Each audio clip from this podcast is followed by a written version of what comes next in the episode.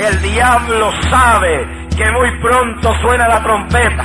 Un Salvador, un Salvador, uno solo, un Salvador, un Salvador. No hay dos ni tres. Alabado sea Dios, solo Cristo salva. ¿Cómo es posible que por cualquier cosita dejamos a Dios, nos olvidamos de la iglesia, de la adoración, cualquier cosa? Hay un demonio trabajando, legiones de demonios trabajando la mente a creyentes para que se vayan de las iglesias. La medicina de Dios no es penicilina, la medicina de Dios es su palabra. Que por su llaga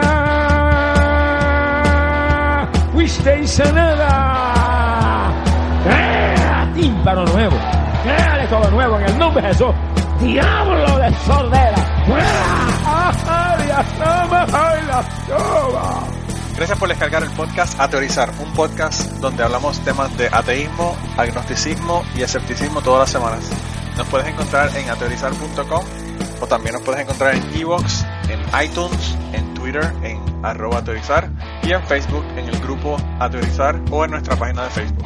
También nos puedes enviar emails a nuestra dirección ateorizar.gmail.com Y ahora los dejamos con el episodio de esta semana. Bienvenidos a un nuevo episodio de Ateorizar, el número 216 y el primero de la época sin Manolo, que, bueno, se nos va a hacer rarito, pero al final nos acostumbraremos. Eh, estamos por aquí, pues los otros tres miembros. Hola, Blanca. Hola, ¿qué tal? Es- esta época post-Manolo sí que va a ser, va a ser, bueno, no sé, costará acostumbrarse. Y Kierkegaard, eh, por ahí por Suecia, ¿cómo va la cosa? Hola, buenos días, buenas tardes, buenas noches. Mm, Bueno, eh, aquí estamos en, en otoño, otoño. o sea, si, si sales, si sales por, por el parque, eh, vas a ver eh, completamente lleno de hojas secas. una- el, el otoño tiene su, su belleza, ¿no? Aunque sí hace frío, y este frío me ya me está pareciendo in- invernal. Aunque recién estamos en los 8 grados, 9 grados, o sea que todavía no está bajando como va a bajar. Pero, pero sí, o sea, ya, ya para noviembre se sabe que, que llegamos al cero. Aquí en Valencia tenemos el, el otoño valenciano, que consiste en que si ves que está nublado y dices va a hacer frío, te pones una chaqueta, sales y hay 22 grados. No. Uy, qué solecito tan rico. Voy a salir en manga corta. Entonces hace viento y estás con 12. Y, y divertido. Porque. Pues aquí en Galicia estamos a ver si empalmamos un verano con otro, porque no llueve, no, no, estamos en noviembre y no hace, no hace casi ni otoño. Pero bueno, nada, Bueno. el cambio climático es un bulo. Pues Sí. no, no sé, no sé si llegarás a tener el, verano duplicado porque bueno, en- el primer punto que traemos hoy es que esta quincena, por lo visto, se va a acabar el mundo otra vez. eh, porque hay un señor, un numerólogo eh, que se llama David Mead, eh, que encuentra en la Biblia y donde, se le ocurre buscar eh, pruebas incontestables de que el fin del mundo va a ser, bueno, perdón, fue o será Ha sido. ha sido el 23 de septiembre y el 15 de octubre y ya, por lo visto, esta vez sí que sí, eh, va a ser el, el día 19 de noviembre, que es la, esta semana que va a entrar, no, la siguiente, o por ahí, no sé, da igual. Y- Nos y- faltan dos semanas, fíjate, Fue 5 fí- y 14, 19. Esto es como las, como las indemnizaciones diferidas del PP, ¿no? Estos son Sí. fines del mundo diferidos que van así en cómodos plazos. Pues, El año que viene teníamos que hacer un calendario, marcar pero- en el año todos los fines del mundo que ha habido. Pero, hay, hay una cosa, mira, o sea que, y, es- y eso por, uh, por, para que no se le extrañe tanto a Manolo, ¿no? Esto sí que está cabrón. Porque justo se va a acabar el mundo antes de mi cumpleaños. ¿No podrían esperar unos días así para hacerlo después de mi No te cumpleaños? preocupes, que estoy bastante segura, Kierkegaard, de que se va a proponer. Sí, vas a tener cumpleaños. Yo también tengo ese, ese palpito. ¿Mm? Está muy loca. Y, y fíjate que todavía con este, este año van a, van a ser 60 años que estoy girando en el planeta. Casi nada. Sí. Sí. O sea, me llevas 10. ¿Mm? Yo en abril, en abril hice los 50, me llevas 10. ¿Mm? Y un- Y a mí 21. Blanca, nadie te ha preguntado la edad. Qué ganas de ponernos los dientes largos. Pero mira, todo es cuestión de perspectiva, ¿eh? También depende con quién hables. Pues sí, la verdad es que sí. Para enviar al carajo te he puesto ahí una lista que, bueno, el- los oyentes lo podrán ver en, en la información del, del podcast. Tú, Blanca, imagino que vas a por el primero, porque hasta Hombre. hiciste un pregunta a la bandarrita acerca de él. No, no, fue un bandarrita enfurecida. Ah, perdón. Sí. Fue un bandarrita enfurecida, sí, porque. Madre mía, pues es que. Es que me supera, no sé ni por dónde empezar. Primero lo voy a explicar y luego ya hago el rant. Eh, esto es un, un tribunal de Oporto que en la noticia que pones tú pone formado por un hombre y una mujer. Y yo no había visto en ningún lado que hubiera una mujer en el tribunal. Había visto todavía más grave. a un juez, o sea, incluso lo nombraban de, lo, lo mencionaban de nombre, que era neto de Moura, pero parece ser que hay una señora también llamada María Luisa Arantes.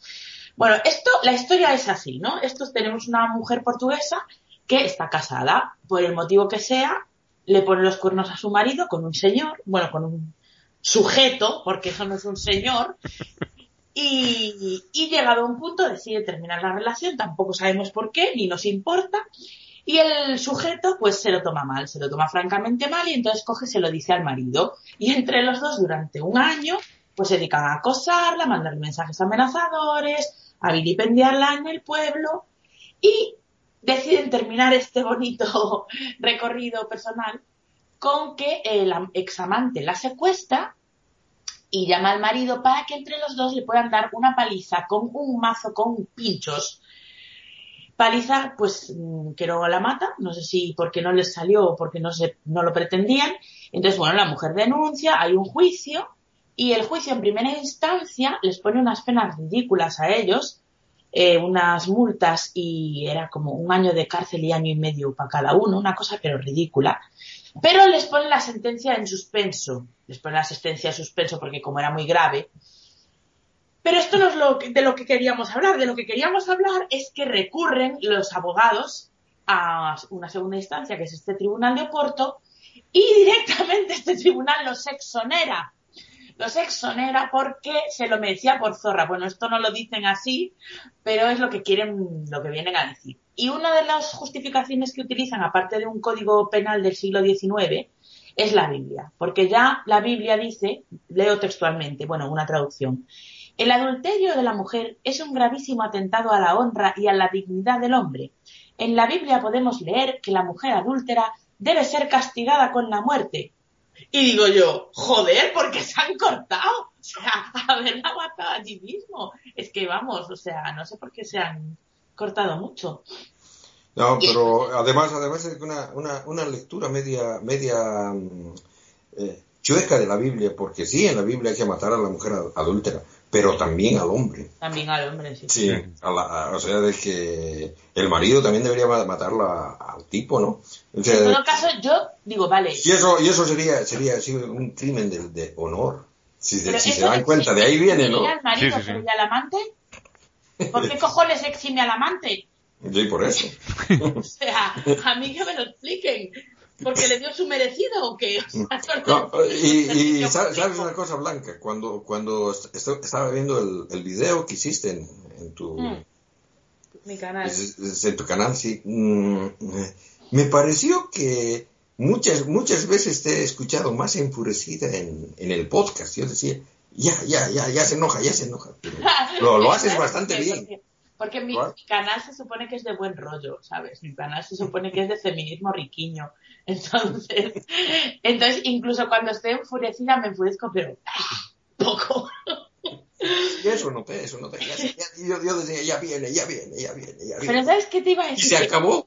Sí, pero no, no, yo me, me contengo. Pero es que el fulano este, el neto da Moura este, de Moura, no da Moura, ya anteriormente había eh, exonerado a un, a un maltratador porque desestimaba el testimonio de la mujer por adúltera, porque como es una adúltera no se puede creer lo que se diga. Y entonces pues lo, lo absolvió.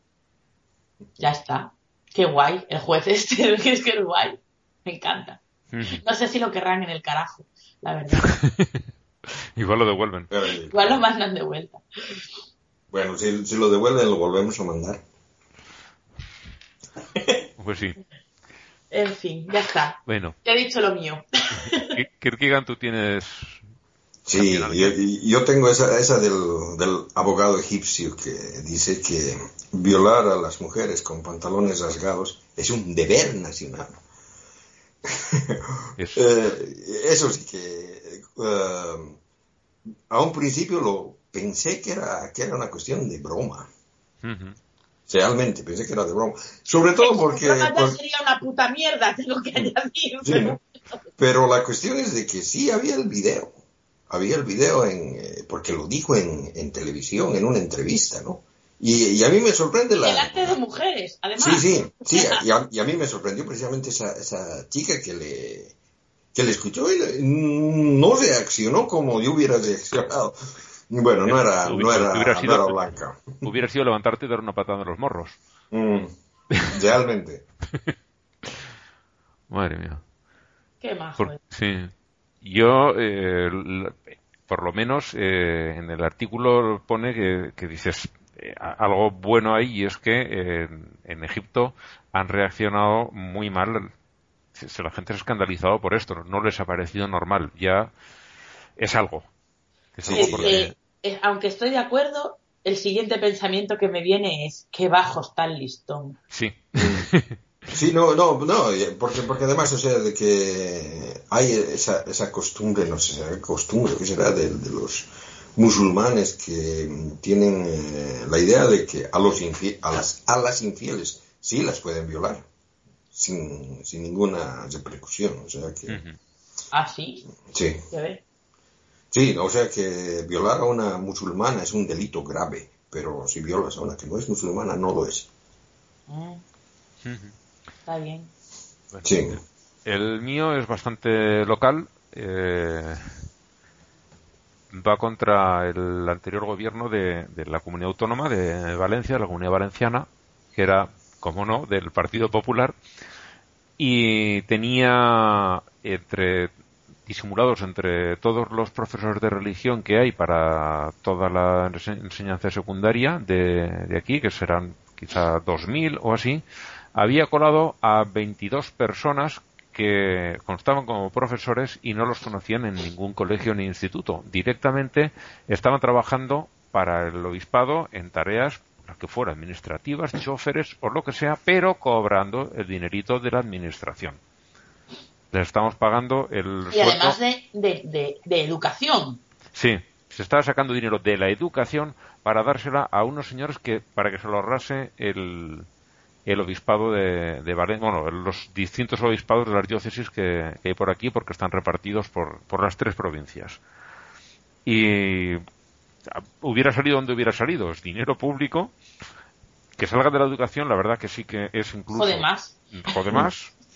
Eh, pero bueno, ya de esta gente vimos que en su momento se quedaron con millón y medio de euros que tendría que haber ido para eh, comenzar la construcción de un hospital en Haití después del terremoto, con sus doscientos y pico mil muertos o trescientos mil, los que hubiera habido.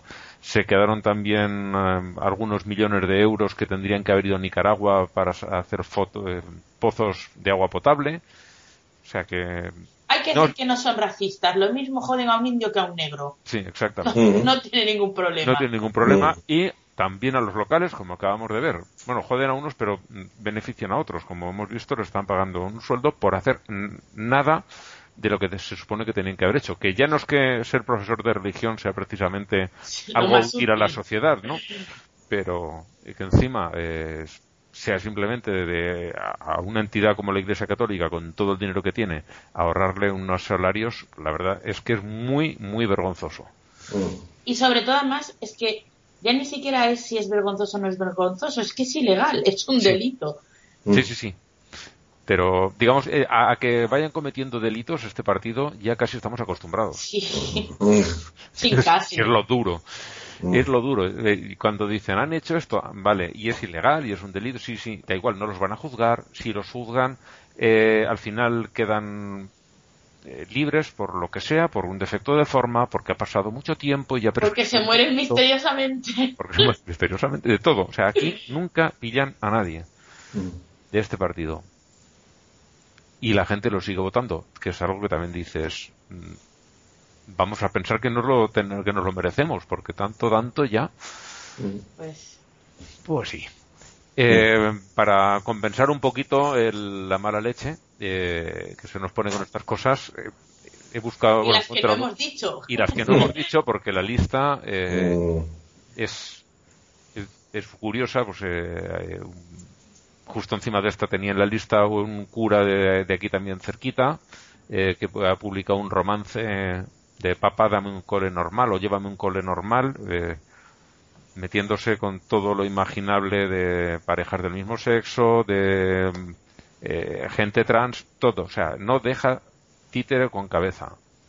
Es impresionante. eh, Pancho diciendo que es una obligación eh, ciudadana y cristiana pagar impuestos cuando no paga ni un puñetero céntimo. eh, bueno, tenemos. Pero es normal que lo diga porque si no, ¿cómo le van a pagar a los falsos profesores de religión si la gente no paga impuestos?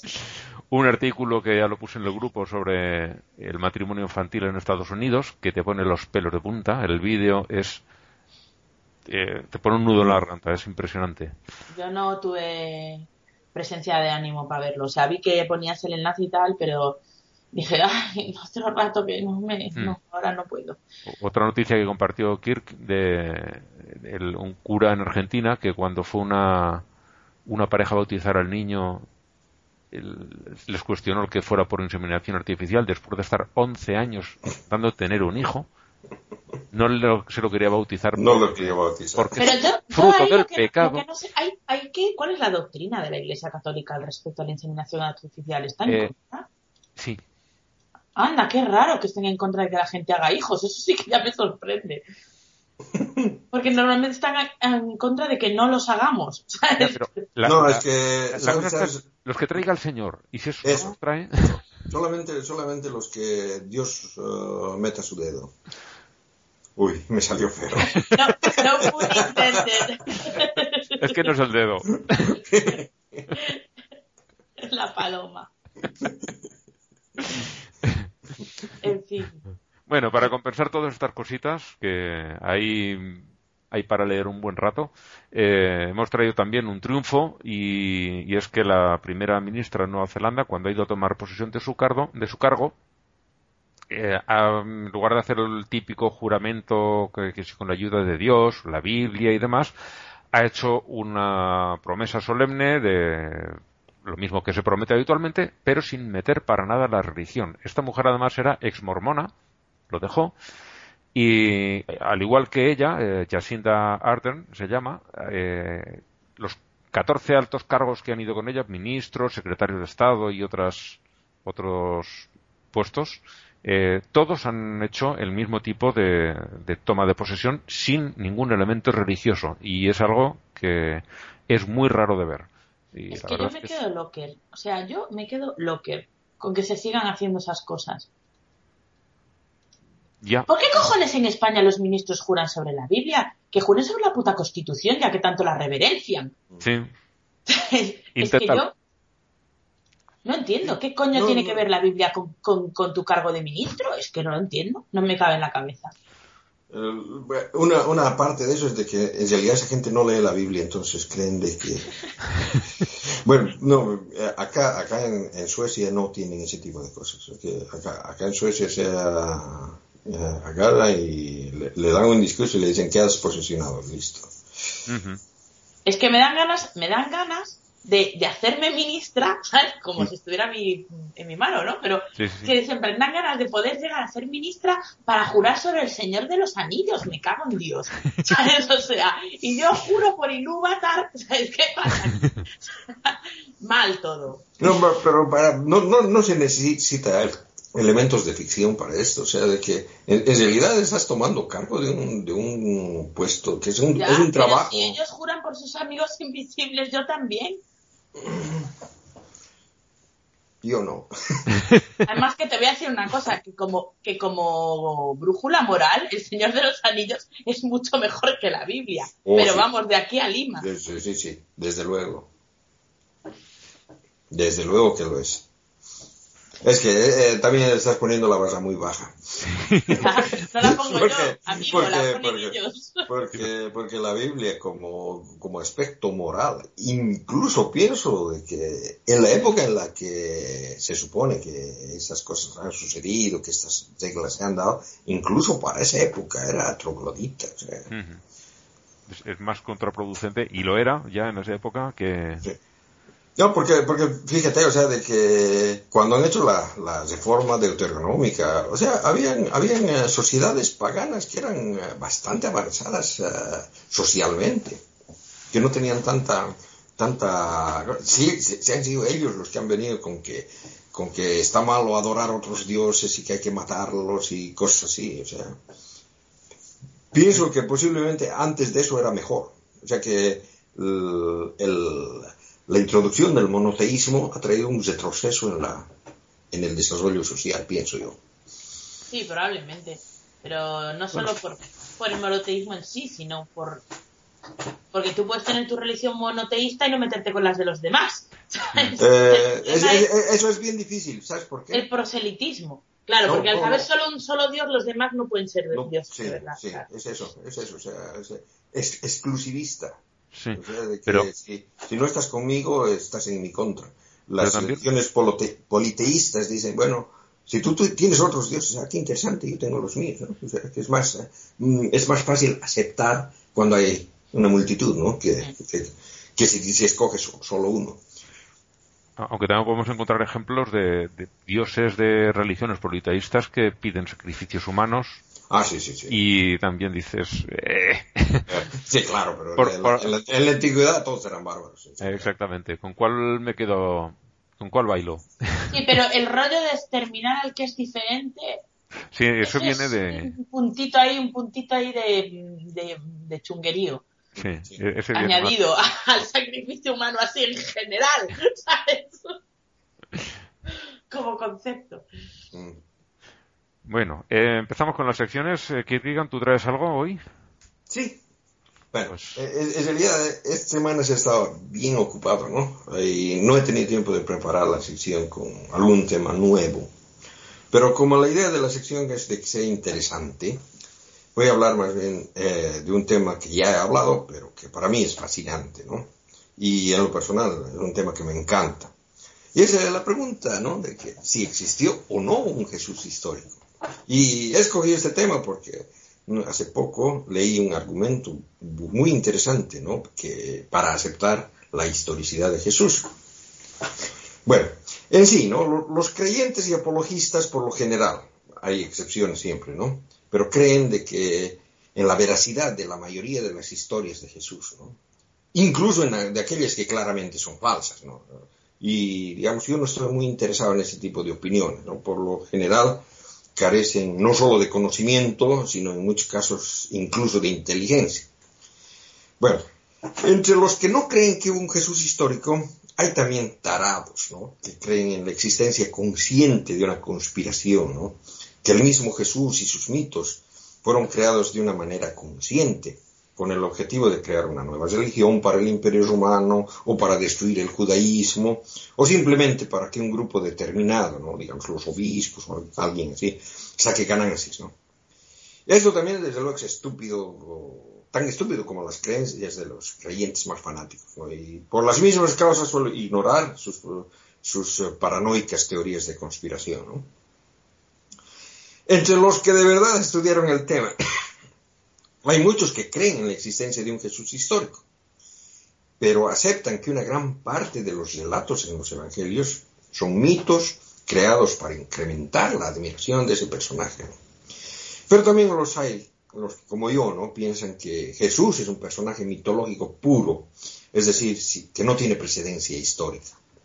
Y voy a limitar mis consideraciones a estos dos últimos tipos de personas, ¿no? Es decir, a los historicistas con conocimiento y a los miticistas que no son conspiranoicos. Bueno, y estos están de acuerdo en una cosa. El Jesús de los evangelios es un compuesto de varios personajes históricos de los que se copiaron partes de sus biografías, ¿no? Exagerando bastante sus virtudes, ¿no?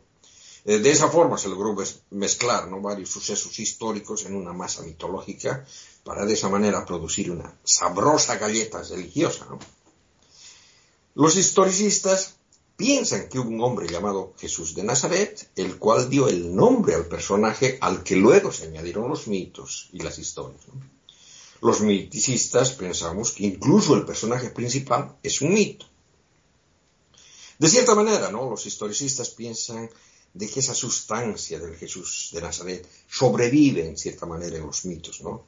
Piensan que Jesús fue un gran hombre, no creen que haya hecho milagros o que haya tenido poderes sobrenaturales, ¿no? Pero que los mitos se originan en un hombre, ¿no? Todos los historicistas dicen eso, ¿no?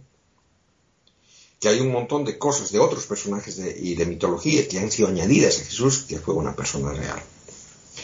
Y bueno, esto yo de verdad lo veo un poco análogo a la cuestión de Merlín el mago, ¿no? Uno se pregunta, ¿existió un Merlín histórico? Bueno, Merlín, ¿no? En, en galés es Mirdin, ¿no?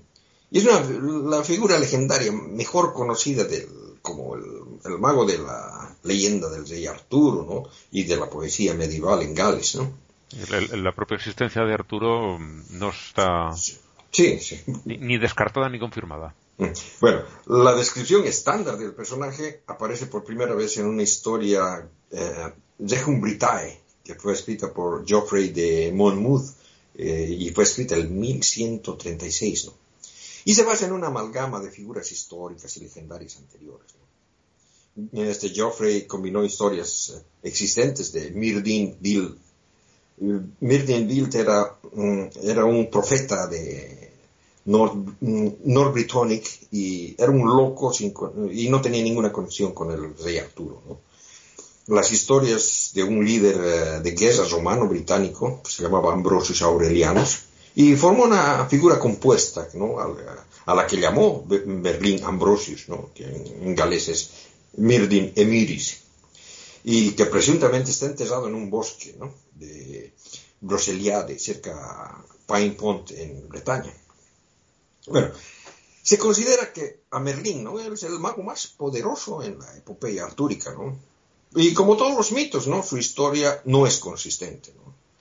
Se dice, por ejemplo, que Merlín fue engendrado por un demonio, un espíritu corrupto que se unió ilícitamente a una monja. Pero también se dice, ¿no?, de que la madre de Berlín no era una monja, sino la hija célibe de un rey menor en Gales del Sur. O también una bruja en el bosque, ¿no? Y también se dice que Berlín fue concebido por su madre sin intervención masculina, ¿no? Que lo engendró la fuerza mágica de la antigüedad. Una versión realista dice que Merlín fue el hijo bastardo de uno de los reyes de Bretaña. Bueno, hay gente que tiene la hipótesis de que Merlín se basa en un personaje histórico, probablemente un druida del siglo VI que, vivía en el sur de Escocia. Y su argumento se basa en el hecho de que las referencias tempranas eh, que, a Merlín lo describen como poseedor de características de erudición que los modernos lo, lo, lo consideraríamos druídico, pero que no, no sería así en la época en la que se escribió, ¿no? Eh, o sea, se deduce, ¿no? Estas características no fueron inventadas, ¿no? Por los primeros mm, cronistas, sino que perteneció a una persona real y por eso tiene características, ¿no? Si, si es así, el hipotético Merlín habría vivido más o menos un siglo antes del hipotético histórico Arturo, ¿no? Ah, pero si lo vemos de fondo, no dejen de joder. O sea, se ve a la lengua que Merlín es puramente mitológico, ¿no? A ver, y, leyendo, leyendo las capacidades que tenía, ¿no? Era capaz de hablar con los animales, de cambiar de forma, de ser invisible, de controlar el clima y los elementos, aunque estas habilidades las empleaba con sumo cuidado, ¿no? Para no enfurecer a la naturaleza, que era la diosa más poderosa, ¿no? Conocía la esencia de todas las cosas, su transformación y renovación, conocía el secreto del sol y la luna, las leyes que rigen el curso de las estrellas y el firmamento, las imágenes mágicas de las nubes y el aire, los misterios del mar, conocía los demonios que envían sueños bajo la luna.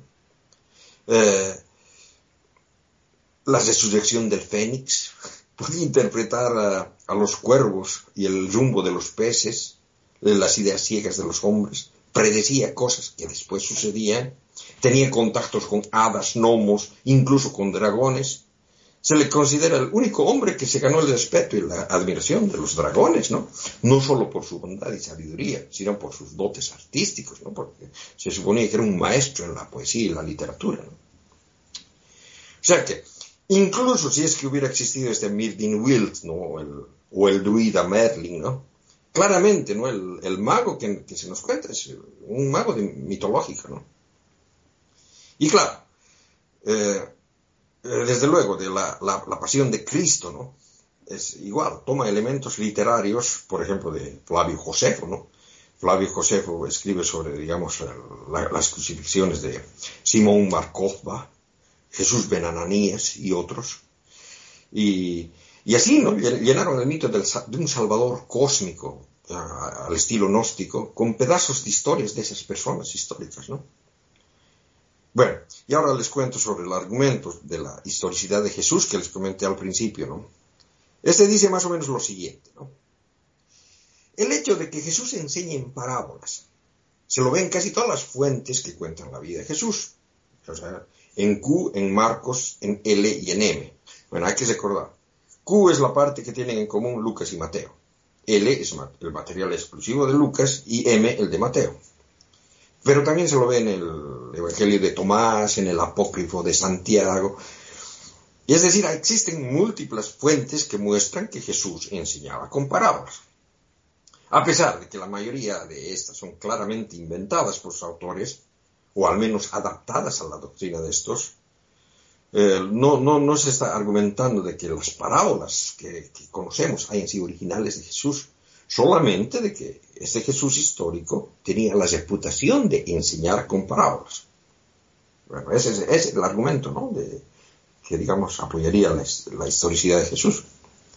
Y bueno, como yo lo veo, este argumento se parece en, en algo a los argumentos de muchos apologistas, ¿no?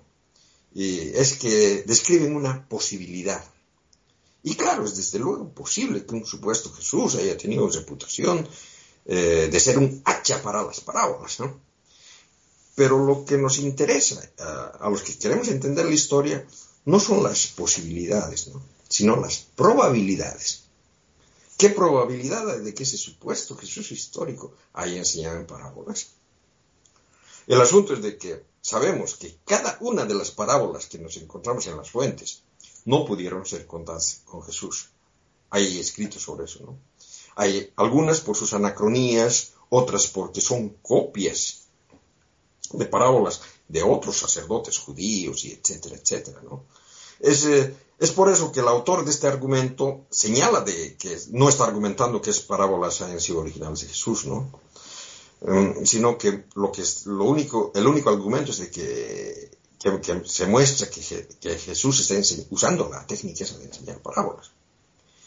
Y desde luego que sí, ¿no? Si Jesús hubiera enseñado en parábolas, alguna por lo menos habría sobrevivido, pienso yo. Por otro lado, las mismas fuentes eh, indican que Jesús también enseñaba con aforismos, ¿no? Y con los aforismos vemos exactamente lo mismo. Y, y, vemos, ¿no? Existen varios líderes religiosos, judíos, no judíos en la antigüedad. Era una técnica bastante usual, ¿no? Es decir, Jesús no hubiera sido el único, sino que era una técnica conocida para ese tipo de personas. ¿no? Bueno, alguna vez se mencionó, por ejemplo, Buda también tenía, tiene una colección envidiable de parábolas. ¿no? Aunque a decir verdad, tampoco es probable de que Buda haya sido su autor, ¿no? Si es que existió un Buda histórico. Es decir, ¿no? A pesar de ser posible, eh, hay una probabilidad que haya una probabilidad que haya sucedido, no es probable, ¿no? Es decir, esa probabilidad es pequeña. Bueno, y eso mismo pasa con otros atributos que se le quiera dar a un Jesús histórico, ¿no? Como exorcista, como curador mágico, como profeta apocalíptico. Todas esas cualidades son posibles, pero no probables. Bueno, y con eso acaba la sección mitológica de la quincena. Muy bien. Pues muchas gracias. Y ahora Manolo me preguntaría, ¿y tú Ángel tienes sección? Pues sí, tengo sección. me lo pregunto y me lo respondo. Ah, yo, de- yo debería haberte lo preguntado. Para la próxima. Para la próxima. Bueno, hoy también, igual que últimamente, es cortito y esta vez he encontrado gente un poco más divertida que últimamente, que eran eh, bastante aburridos. Ya estaba pensando en dejarlo hasta que, bueno, este me ha gustado. Eh, empiezo por uno muy breve, simplemente eh, se trata de San Zacarías, que fue padre de Juan el Bautista. Y su padre era sacerdote en el gran templo de Jerusalén. Y lo han hecho santo de la Iglesia Católica a un señor que era sacerdote de otra religión, un judío. No me pregunten nadie por qué, porque hasta aquí puedo leer, decía. Pues mira, si ellos pueden ver un edificio que les guste y decir es mío, yo lo inscribo como mío, pues los santos igual. Si este será judío, me la pela. yo me lo quedo, que me, me viene bien ahora. Bueno, eh, ahora voy a leer eh, un matrimonio de santos y, aunque lo parezca, no es todavía la sección de los nombres. Vale, en algún lugar de Siria vivían eh, un matrimonio que se llama Clitifón y Leucipa. ¿Mm? Casi nada. Eh, que después de muchos años de matrimonio no conseguían tener descendencia. No hicieron como esta pareja argentina de ir a buscar la inseminación artificial porque dijeron a ver si nos vamos a meter en un lío que no nos lo quieren bautizar. Y bueno, estos rezaban y rezaban a sus dioses y nada, no se quedaba embarazada. Yo hubiera probado otro método, pero estos rezaban y rezaban. Esto es muy petinto. Mm, podrían mandarles un ángel. Sí, también. El- lo de Petinto, para el que no sea español, eh, hace referencia a una película, se llama El, El milagro de Petinto. Imagino que es, es por ahí, ¿no? Por donde va. Sí, sí, ese. Eh, que, bueno, es una comedia española, eh, para el que le apetezca verla. Española y marciana. Y marciana. Las dos cosas. Bueno, estos rezaban mucho y no había manera de que tuvieran un, un hijo. Y un día apareció por allí un tal Onofrio, o también Onofre, seguimos con los nombres bonitos, que era, bueno, luego fue santo, San Onofre, y era un ermitaño al que perseguían los romanos por lo típico de tenían que perseguir a alguien y a quien mejor que, que a un ermitaño cristiano, que lo sacan de su ermita y aparece por donde menos te esperas. Eh, la tal Leucipa lo ayudó a esconderse de los perseguidores y, a cambio, eh, muy desagradecido la convirtió al cristianismo. Eh, en cuanto cambió de Dios, ella se quedó embarazada. Sí, sí, fue porque cambió de Dios. No tiene nada que ver porque de repente hubiera otro hombre distinto. Otro en la hombre casa. allí. Nada. Que va. Eh, Ay, Leucipa, Leucipa. Sí, pues Clitifón, eh, que no debía ser el hombre más perspicaz del pueblo, eh, vi- vio el milagro y se convirtió también al cristianismo, porque dijo, ostras, esto es algo grande. Eso parece. Posiblemente Lucipa pensaba lo mismo, esto es algo muy grande. Eso dijo ella.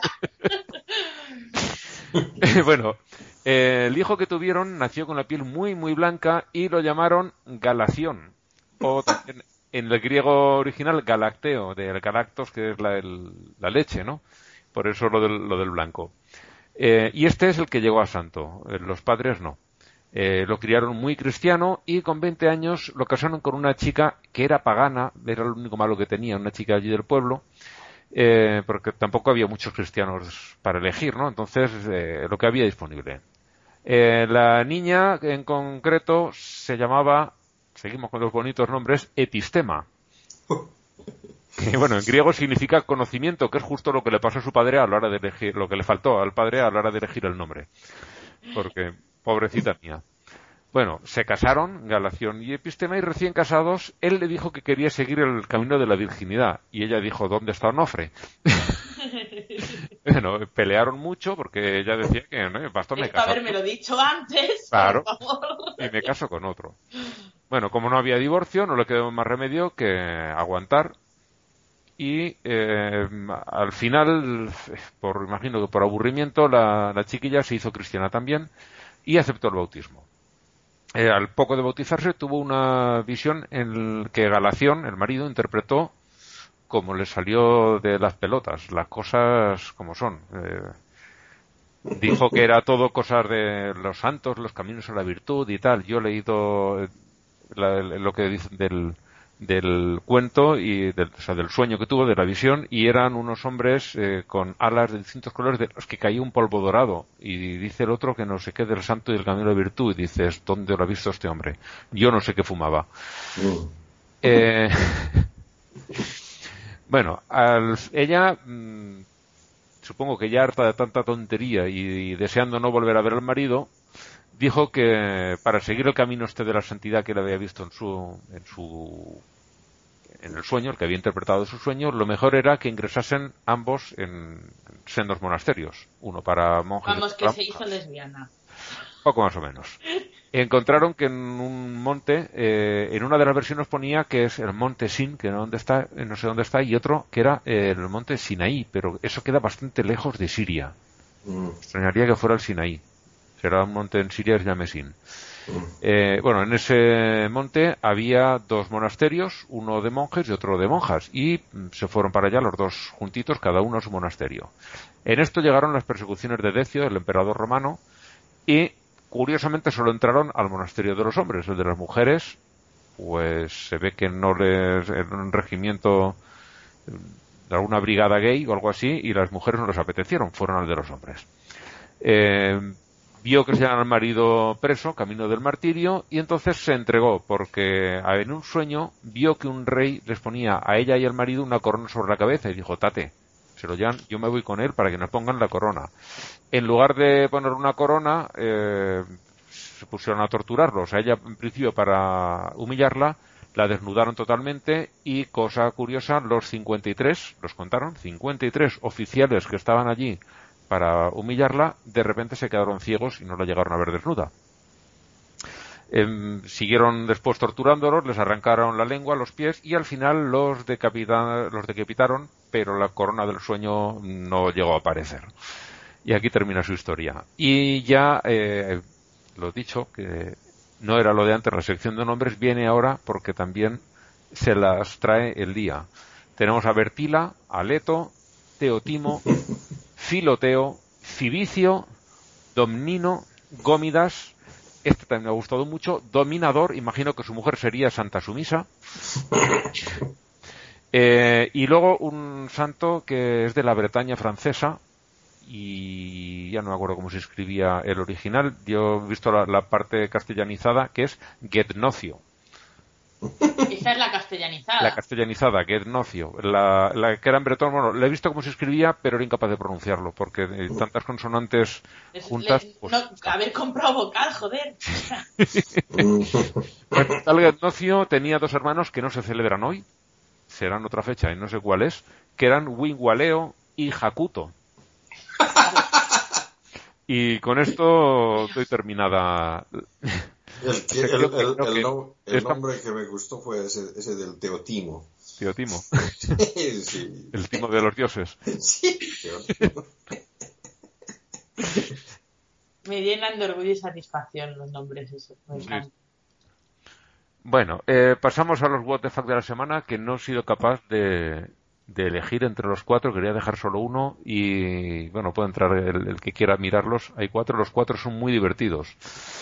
Eh, tenemos otra abuelita china que ha confundido el motor del avión con Con alcancía. el, o- o con el pozo de los deseos. No sé qué les pasa a las abuelitas Yo- chinas. ¿Por yo qué? Y lo que, lo que me ha hecho a mí pensar es, en poco tiempo han encontrado a dos, pero uno fue en junio por allí y ahora otra. Eh, ¿Va a ser que las monedas no les afectan tanto? Porque yo que sé, en cuanto arrancan, eh, antes de que coja mucha velocidad el motor, las escupe y aquí no ha pasado nada y simplemente pues, llevan años tirando monedas ahí dentro y se han dado cuenta ahora? ¿O porque es que no sé. coger, mira, este avión que va para desguace, vamos a probar, tiramos pi- monedas, pienso- en marcha y a ver si es que no tiene importancia. Pienso, pienso que tal vez los eh, eh, ponían billetes, ¿no? Y ahora con la crisis han bajado las monedas. Sí. No sé, pero es desconcertante. No sé, a lo mejor es que antes no viajaban tantas abuelas en avión. También eso puede ser. No sé, es muy raro. ¿Por qué hacen esto? No entiendo. Y es más, ¿desde dónde coño tiran las monedas? ¿Qué pasa? ¿Los aviones chinos se abren la ventanilla? No entiendo. No, no, eh, irán a- al pie de la escalerilla y antes de Ah, subir, que van con Ryanair, claro, entonces no les, no les ponen finger yo, al yo- avión. y- yo he ido con otros aviones que no eran de Ryanair, también te subías. Sí, ¿eh? pero bueno, hace tiempo, ahora solamente con las líneas low cost, vamos, yo con, con las de esto más... A mí, yo con, con cuál he viajado recientemente eh, para ir a, a las vacaciones a Escocia, eh, era, creo recordar que era British Airways, y ¿Sí? en la salida, a la vuelta no, pero a la ida, en el aeropuerto de Alicante, me llevaron con un autobusito y subimos por la escalera. Ah, bueno, claro, el autobusito, sí. Es que yo he ido andando a un avión de Ryanair Ajá. con paticas. Oh. Sí, sí, pues no. Esto eh, aquí nos llevan con el autobús y luego ya del autobús. Claro, sí, sí, el autobús. Pero Mm. estás a pie de pista. Sí, es verdad, es verdad, no me da cuenta el autobús. El autobús es el concepto. Pero coño, que, No, que no pero- hay aquí nadie vigilando a la gente que, no sé, es todo muy Es, desconcertante. es muy raro. Yo también. Es. Pero bueno, en poco. Este año ya llevamos dos. Ya veremos por dónde sale la cosa. Bueno, luego hay una señora, por Esa es llamarla la que a mí más, más loca me ha dejado. de alguna manera, que o yo no entiendo el inglés o esta señora eh, ha empezado a mezclar cosas, no sabía por dónde salir y lo ha dejado ahí diciendo cada uno que interprete lo que quiera, porque dice que de niña o de joven, de- cuando era quinceañera, ella jugaba con la Ouija y, y que eso le impidió participar en el Halloween homosexual porque el, cosas, porque cosas, porque es que no tiene, no hay por dónde pillarlo. Yo- Es- es- A ver, primero te voy a decir una cosa, Linda Harvey. O sea, no te ofendas, pero jugar a la Ouija en Halloween es celebrar el puto Halloween. ¿Entiendes? O sea, eso es lo Para que se hace en Halloween, jugar a la Ouija. Si me estás haciendo cupcakes, no estarías haciendo Halloween, pero estás jugando a la Ouija. Hijo, mal. ¿Tú no viste el exorcista o qué? O sea, es que no lo entiendo. No lo entiendo. es, es todo muy raro, muy, muy raro. Mm. Porque no hay, no hay por dónde entenderlo. Pero luego, eh, sí, dice que Halloween es una fiesta homosexual. Tampoco sé dónde lo ha sacado. Es que además es súper poco gay la fiesta de Halloween. No es nada gay. Y, ay, ay, ay, y Y- lo, y lo lo- lo- contrario. Es- lo- es- lo gracioso es de que el Halloween es, es una fiesta que tiene orígenes cristianos. No son celtas. No. O sea, de que Halloween, ¿qué significa? Eso es lo que dicen ellos, lo de All Hallows Eve. Pero eso es por apropiación. Eh, originariamente es una fiesta pagana. Que sí, que pero, es, es- es- es Eh. cosas de los druidas y... sí, posiblemente, no. Pero... Pero como todas las fiestas cristianas. pero como todas las fiestas, pero- pero todas, todas las fiestas, todas las fiestas cristianas son así, o sea, Las han o sea, robado. tomamos Pascua o, Navidad. o Navidad y todos, eh, son, fiestas más antiguas, ¿no? Bueno, la, la- la de San Juan ni siquiera se molestan en disimularla. O sea, la de San Juan ya ni siquiera es en plan, se ve que a, a lo El- lejos. le, han puesto, le han puesto el santo ahí, pero sigue siendo... Pero no han tocado nada más. Nada más, No, haces no los es- no es- juegos, todo No igual. es, no es el apóstol, es el bautista. Sí, sí, pero que es, que es lo de menos, que han lo- puesto San Juan ahí, se, se celebra San Juan, no, estar celebrando el solsticio Es de verano, hacer los juegos o que, se hacía- que hacían los paganos, Sí, sí. Claro, quemar Eh, las baña- cosas viejas, hacerse te, casi te- hechizos, o sea, te- hay- te bañas en, el, en, el, en algún curso de agua para renovar lo que sea que se renueve, o sea, es totalmente pagana. Es molestaron en disimular. Acá, acá, acá en, en Suecia es una de las cosas que me gusta, o sea, que mm, al menos en los nombres mm, no, no los han cristianizado. O sea, para San Juan, o sea, es Midsommar. Eh, Midsommar, mitad de verano, qué sé yo. En realidad comienza el verano ahí, pero le llaman Midsommar. Y, y, el, y la Navidad también es Yule, o sea, y Yule era el nombre de la, de la fiesta anterior a, la- a que vengan los cristianos, ¿no? O sea, que eso me gusta de los suecos. No cambiaron los nombres. oh, Sí, Por eso te Suecia. Pero, Dije, pero- voy a ir a un sitio pero donde no hayan cambiaron, pero cambiaron el contenido, eso sí. han cogido el, el- el contenido cristiano, pero el nombre mantienen el, No, el pagano. En San Juan no hay contenido cristiano alguno. O sea, No. No, no, no, no, ahí no. No, y, y en Bolivia la cosa es al revés, ¿no? Porque, porque para San Juan es eh, invierno, ¿no? Es, Sí. eh, es, Claro. el, es el, el- el solsticio de invierno ya. Y bueno, eh, al menos en Bolivia coincide con el Año Nuevo Aymara, o sea que, que por ahí por ahí no por ahí también hay una, una mezcla, ¿no? Ujú. Pero Navidad, o sea, Navidad es el solsticio de verano allá. Pero se arma arbolitos y se, y se, los- se les pone nieve artificial. en pleno verano. Que el árbol tampoco es cristiano. Que No. es de los paganos germánicos. Germánico, sí. Sí, yo sé. Y, y, y sabes de que les ponían, dice, ¿cómo se llama? Cabezas de, de esclavos, les cortaban y los colgaban y les ponían velas. Qué bonito. Yo, yo propongo que recuperemos esa, Vamos a dejarnos- hermosa tradición. Qué bolitas de cristal y lucecitas, cabezas de gente. Que además hay más.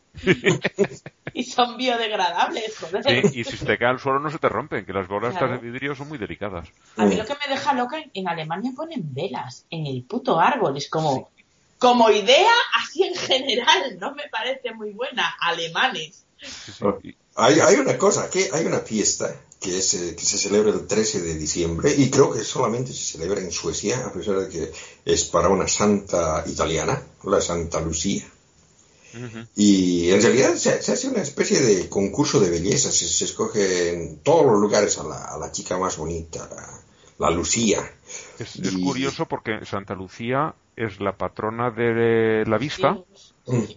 porque mm, no sé qué pasó, que se arrancó los ojos y se le representa con los ojos en un plato o en una bandeja. Era, algo tiene que ver con defender su virginidad, ya te lo Algo digo así. yo. No, no, pero la, la, la cuestión, la cuestión es de que, de que la- se, se visten así como, como, como, como una sábana encima, o sea, se, se disfrazan de Lucía, ¿no? Y se Ujú. ponen una corona con velas. En Y la las cabeza. velas En la cabeza, sí.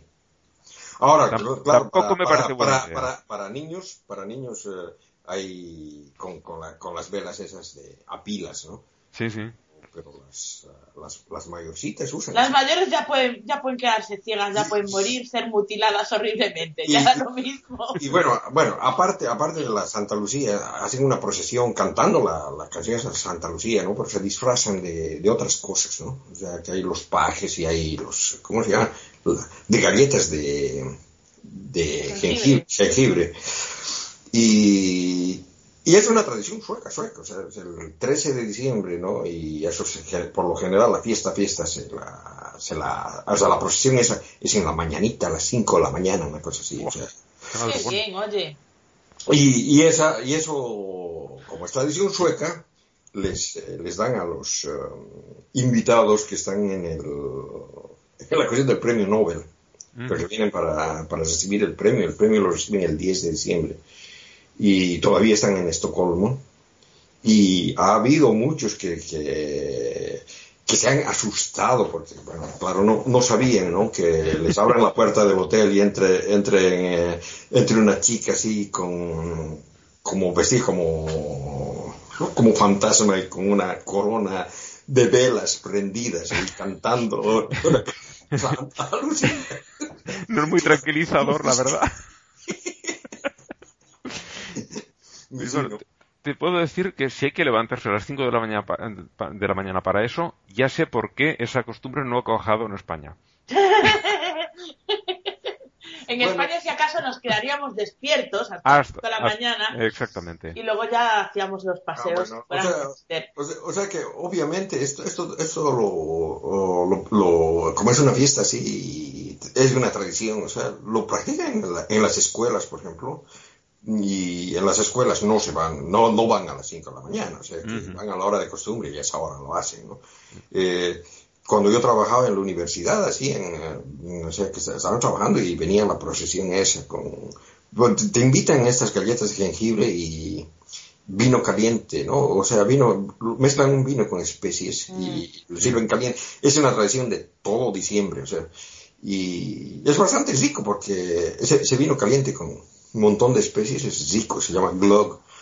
Y en la, en la universidad no- no- a, veces aparecen a las 10 de la mañana, otras veces hasta incluso en la tarde, o sea que eso de la hora es eh, una cuestión que solamente lo hacen los más fanáticos, ¿no? Ujú.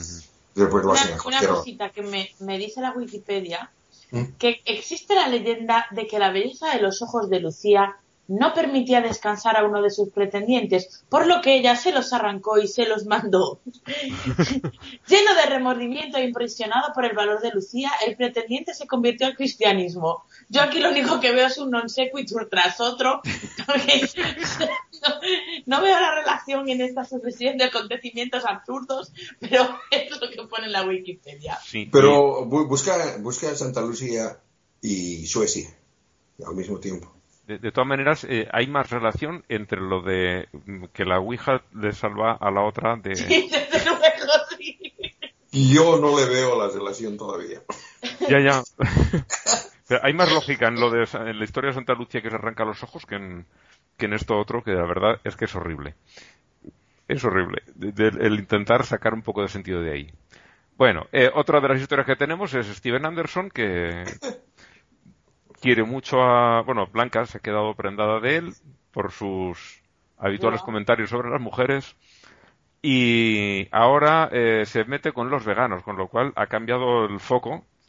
Ya no me quiere. Ya no, ahora va por, ahora va por Kierkegaard, que dice que el veganismo es un sustituto de la moralidad bíblica. Y tú dices, ¿Cuál eh, moralidad bíblica? Yo le digo. Eh, Porque aparte, aparte de vegano, también conozco la Biblia. Sí, pero es que además, mm, para la moralidad que predica este hombre, ya no hablo de la bíblica, sino para su interpretación, eh, cualquier moral, la de un asesino a sueldos es preferible. Personalmente, lo que a mí me parece porque las barbaridades que llega a decir y dice, no, no, esto está en la Biblia y el que no lo ve como yo no interpreta correctamente la Biblia. Bueno, en fin, eh, Steven Anderson es, un viejo conocido de aquí. Y mm. ya la última también de dos amigos que discuten sobre no sé qué cosas del perdón bíblico y uno acaba matando al otro a tiros para demostrar cuantísimo perdón a... ¿O qué quería demostrar? Esto es que no, o sea, no tengo léxico yo para expresarlo. No, eso, eso nos muestra cómo funciona el perdón bíblico. Exacto. Yo quería, reducir, quería reducir la lista, pero aquí he sido incapaz. En los Pablo Coelho sí porque llego a juntar siete. Pero en el What the Fuck es que no había... Digo, ¿cuál quito? ¿Cuál quito? Mm. Porque es que no, no, no, no.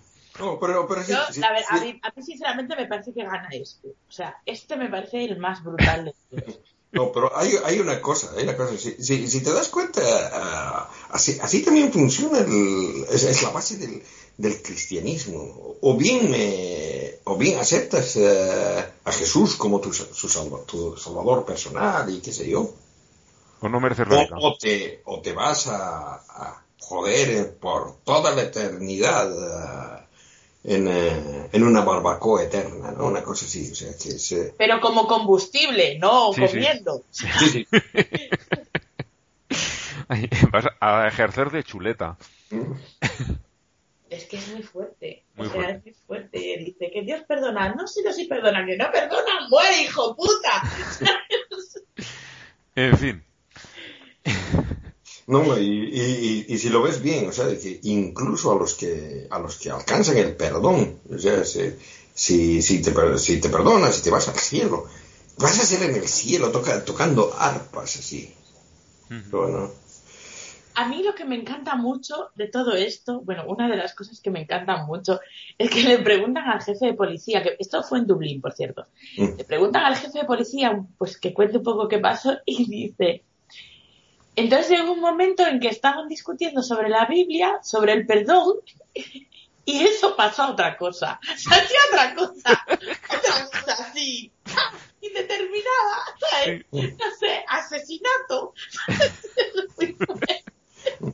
lo, peor del caso es de que el, pobre tipo que, que, falleció no llegó a, no alcanzó a dar la otra mejilla.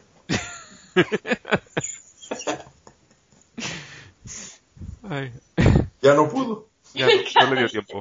Dice el, el, policía, dice, pasaron de 0 a 100 en cosa de segundos por nada. es que es súper gracioso. Como, si estuviera hablando de una pelea de sus sobrinos o algo así. Sí, sí. Estaban jugando con los legos y de pronto empezaron a hostias. es muy fuerte. Lo tuvimos que, que separar si no nos tiraban la mesita del teléfono. Y, eso de que, de que hayan sido amigos mucho tiempo. O sea que. ¿Cómo, cómo serían sus charlas más antes? Pues sí, también. Sí, nunca han hablado de fútbol. o de política, porque esos temas sí que son más, M- Más peliagudos. más peliagudos, ¿eh, ¿no? Sí, sí, sí. Bueno, eh, así como tema de conversación, eh, he traído unas cuantas noticias, he puesto allí y, bueno, hemos elegido para empezar la, la religión en las escuelas. Eh, tenemos dos noticias. Eh, una, de que en el próximo curso en los colegios de Extremadura, que es una zona que está en la frontera con Portugal, justo al norte de Andalucía, para que conozca más o menos España. Igual conoce muy bien eh, Extremadura, pero por si acaso explico por dónde cae. Eh, van a empezar en los colegios a dar religión islámica, que es algo que llevan reclamando desde hace muchísimo tiempo. He leído también en estos días, después de preparar el, listado de noticias, que en otra, se me ha olvidado ya, creo recordar que era en La Rioja, queda bastante más al norte, también es de interior, creo recordar que era ahí. Eh, también van a hacer eh, clases de religión islámica. Cada vez hay más musulmanes en España, no es quizá tanto como en, Suecia, pero aquí cada vez hay más. Y como se dice que las eh, religiones que tengan suficiente representación en el país podrán solicitar que se imparta su religión en el colegio, estos lo han hecho y después de muchos años lo empiezan a conseguir. Eh, personalmente mm, pienso que, eh, bueno, creo que aquí no habrá mucho que discutir. La religión no tiene ningún sitio, no tiene sitio posible dentro de los colegios y, y el hecho de que me- metan alguna religión más, pues para mí es una mala noticia. Mm. Imagino que en esto estaremos todos de acuerdo. Yo tengo, a mí, yo estoy aquí, voy a hacer un, un Alejandro Sanz porque yo tengo el corazón partido. Ajá. Claro, o sea, con, con la primera premisa estoy de acuerdo, no, no tendría que darse religión como religión, sí, historia de las religiones, pero religión como religión, como catecismo, no. Pero si hay una, tendría que haber todas. O no hay ninguna o tiene que haber todas. No, mira, mira Blanca, o sea, que aquí en Suecia hay eso, o sea, ah, se imparte una materia que se llama religión, pero lo que se, se enseña ahí es Desde religión, comparada, o sea, se Claro. dice, se dice el, el- el cristianismo dice tal cosa, tal otra cosa, el budismo dice tal cosa, tal otra cosa, el islam, o sea que, que tienen, tienen una, una, una, una o sea, tienen un currículum bien preparado, o sea que hablan bastante, por ejemplo, de la... educativo y formativo. Sí, no, pero sí, sí le ponen bastante, mucho, mucho centro en, en la historia de la reformación de Martín Lutero, porque antes eran luteranos, ¿no? Pero de todas maneras siempre, siempre lo, lo ponen de, de manera de- comparativa, o sea, en, realidad es religión comparada, o sea que comparan las diferentes religiones, o sea que no se les está enseñando a los chicos ninguna, o sea, se les está diciendo, esto, es, esto hay en el menú, ustedes escojan, ¿no? Ujú. Hay, hay mucho tiempo en que, que los, los humanistas han tratado de que se incluya la no creencia en ese, en, en ese curso, ¿no? Cosa que no, no se ha logrado, solamente se hablan de, de supersticiones en realidad, ¿no? El problema es de que acá en Suecia hay otro problema y son los, los colegios mm, privados. Porque colegios privados um, no habían antes y han comenzado a ver hace una cosa de 20 años más o menos ser. Cuando estaba, cuando hemos tenido un gobierno de derechas han, han, han abierto escuelas privadas Qué raro. Pe- Pero, pero estas escuelas privadas vienen, vienen con unas, eh, con unas normas, o sea, no pueden, no, no pueden ser eh, instituciones con, con afán de lucro, o sea, que no se puede lucrar con la educación. O sea, que más o menos son tipo, tipo cooperativas, ¿no? Que, que se hace, se hace, se hace una escuela y, digamos, los ingresos que tienen se tienen que volver a gastar dentro de la misma escuela, ¿sí? la mejora. Y entonces han, comenzado a, aparecer eh, tipo, tipo escuelas que se especializan en cosas, ¿no? Eh, hay escuelas en las que se le enseña más inglés, por ejemplo, otras eh, en las que se enseña más, eh, digamos, computación o cuestión de técnica, o sea que se, se los va preparando así, así para una, un, un- todos tienen un determinado nicho, Y bueno, últimamente han comenzado a aparecer escuelas cristianas y escuelas islámicas. Y en estas escuelas sí se les enseña doctrina de la secta que, que se entra en la escuela, o, o es, es, es, bien obvio, ¿no? O sea, si hacen una escuela musulmana, les enseñan... Eh, claro, pero, eso, el- pero es privado, no reciben dinero público. Oh, sí.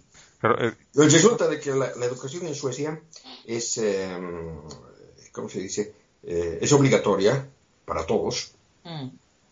y todos tienen, eh, o sea que la- estas escuelas pri- privadas en, en realidad se mantienen eh, por las pensiones de los alumnos, pero las pensiones de los alumnos no las pagan los padres, sino los, lo paga el Estado. Los padres eh, es- O sea, que escogen es a qué escuela. concertado, como aquí en España. O sea, o sea, de que los padres escogen a qué escuela van a mandar a su, su hijo, obviamente, ¿no? Si le quieren poner a una escuela islámica es porque son musulmanes y la- la- lo- los mandan ahí. Pero la escuela recibe por cada alumno uh, la- lo que llaman mm, dinero, de, dinero escolar. El dinero escolar va, va a, la, a la escuela. O sea que ahí viene el asunto, ¿no? Y, y claro, o sea, de que eh, se, se está, se está haciendo una campaña bien grande. Eh, bueno, eso, eso en el ámbito de, de la izquierda y, y, y también los humanistas, realmente, ¿no? Para que se prohíban las escuelas de tipo religioso. Yo, hay otra otra vertiente de, de esto del, del Islam en los colegios que es que algo de lo que se están quejando bastante aquí eh, no hay una por decirlo de alguna manera un- una relación buena entre eh, la religión musulmana eh, sí o los, los seguidores del Islam con el gobierno español.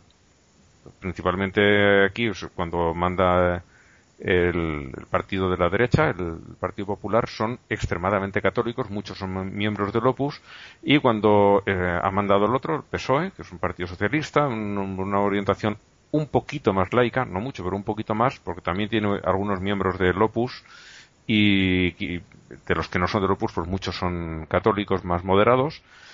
Eh, la cuestión está en que el Islam nunca ha tenido una buena relación y están enviando clérigos musulmanes desde países, eh, digamos, poco recomendables. Gente que envían aquí que son eh, muy rigoristas. Eso se están mandando a toda Europa, acá también Sí. vienen esos. Entonces, lo, lo que una de las cosas que están pidiendo eh, eh, las asociaciones musulmanas aquí es danos algo de, de fondos para que nosotros podamos formar aquí otros, porque no queremos que vengan estos tan radicales, queremos gente más moderada, porque estos casi todos vienen del Magreb, que es una gente mm, más no tan no tan rígida en la interpretación del Islam.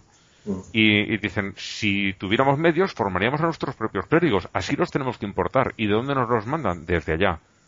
Y esta gente te está empujando gente hacia la yihad y hacia eh, pues, los atentados que ha habido últimamente.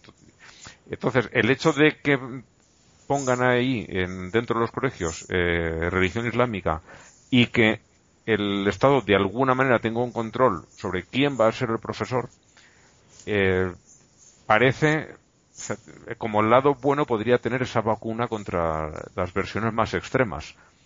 Pero Y bueno, yo estoy de acuerdo contigo en lo que dijiste lo primero, la religión fuera de los colegios. Sí. mm. Sí, de hecho, el año pasado, eh, aquí en España, para los que no lo sabéis, porque no sois españoles o porque no tenéis hijos, eh, es obligatorio escolarizar a los niños a partir de los seis años, pero a partir de los tres hay educación pública gratuita para todos los niños. O sea, si tú quieres que tu hijo de tres años vaya al colegio, te tienen que dar plaza en algún Sí. colegio. Es, es de oferta obligatoria para los colegios a partir de los tres y de asistencia obligatoria para los niños a partir de los seis. Exacto. O sea, antes de los tres hay guarderías públicas, pero el Estado no tiene obligación de darte plaza.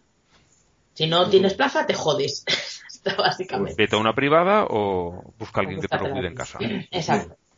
Vale, y, y, y el año pasado pues empezamos a mirar los coles que había y tal, no sé qué. Y los colegios tienen jornadas de puertas abiertas para que vayas a verlo y esas cosas. Y cuando nos contaron que los niños de tres años tienen la- de, de- de optativa religión, yo, pero ¿cómo? Tres años, Con madre. tres años, que yo te juro que cuando yo iba al cole con tres años a mí no me daban religión. ¿eh?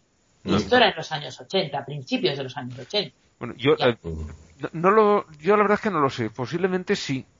Pero claro, yo es que iba a principios de los 70. Yo empecé a ir al colegio, a ver, con tres añitos, bueno, en el año 70. Yo empecé en el 81. Mm. Vale, en el 70 es normal, era dictadura, pero en el 81, que fue cuando empecé yo, estábamos ya en democracia. Y yo no tenía nada de eso. Tenía NGB. No Ujú. recuerdo en qué año empecé, pero sí recuerdo clases de Mm. religión en NGB. Pues pero en preescolar, El primer año con seis Mm. años. Ahí había desde el principio.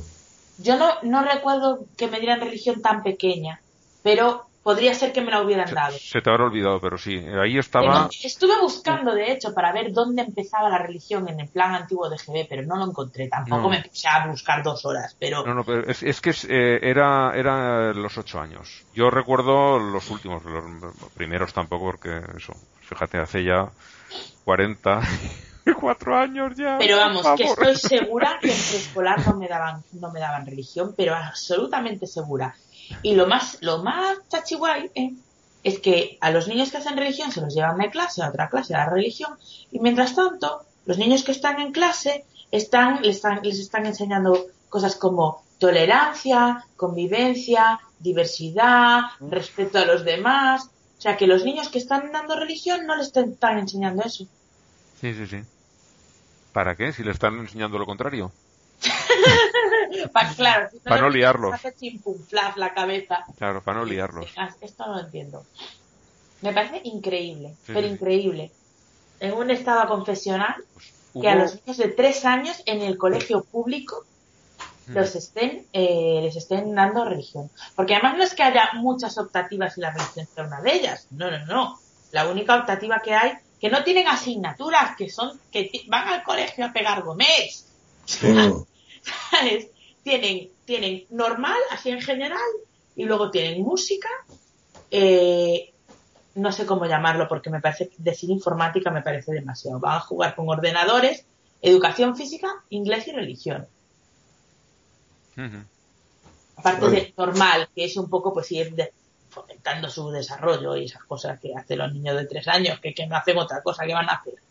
Pegar gomés, Y pintar con los dedos. claro, y eso. Aprender Mi- letras, esas cositas, los números. Mi esposa trabaja en un preescolar. Bueno, acá, acá bueno, en realidad les, les decimos guardería porque eh, ten- tienen niños desde 1 a 6. Y sí les tratan de, de enseñar cosas, pero lo que les enseñan tiene que ver con números, con letras. O sea, Sí, sí, para- no, Celia, Celia ya sabe escribir su nombre, no tiene cuatro Mm. años. Y reconoce muchas palabras y tal, Sí, sí, pero ese, ese tipo todo jugando, no es con el... No Sí. es, vamos. No, no son materias evaluables. sí. No, no. Exacto, no, está es- en plan matemáticas, no sé qué, no está dividido. O sea, ellos tienen no está. sí, es- una serie de conceptos que tienen que llegar a comprender al final del curso, pero que no tienen asignaturas per se. Sí, no, además eh, son, son actividades, o sea, que, que van y juegan, eh, escogen algún tema en especial eh, para se- según, según la época y Sí, entonces- en el cole de Celia hacen igual. Aquí se llama trabajar por proyectos. Mm. En el cole, en el cole de Celia este año, que es muy guay, eh, el, pro- el proyecto principal del curso es construir una máquina del tiempo. Mm. Y entonces, con esto de construir una máquina del tiempo, pues les van enseñando los diversos inventos que han hecho avanzar a la humanidad, eh, que comprendan el concepto de presente, pasado, futuro, los números, no sé qué, una serie de cosas. Y todo va en torno a un proyecto, ¿no? Ujú. Sí, y luego sí. aparte pues tienen profes específicos de, de eso, de inglés, de educación física, de música y de religión. Mm. Que es Qué lo que cojones tienen que darle religión a unos Yo, niños? sí, no, y, y- y pi- pienso eso de, de, de tener amigos imaginarios es un problema psicológico realmente. Sí, sí, sí. Mi hija tenía su amigo imaginario. Por, por aquí, por España, eso se ve bastante poco. Yo no sí, no es, muy, no es muy habitual. no No, sabes, nadie sabes, sabes, sabes, sabes qué era. O sea, mm, su, su amigo imaginario se- le, le llamaba Miguel. pero es que era el que el que hacía todas las travesuras, el que rompía las cosas. Ajá, vale. Tu hija lo que tenía era mucha cara. Sí, la cara muy dura tenía.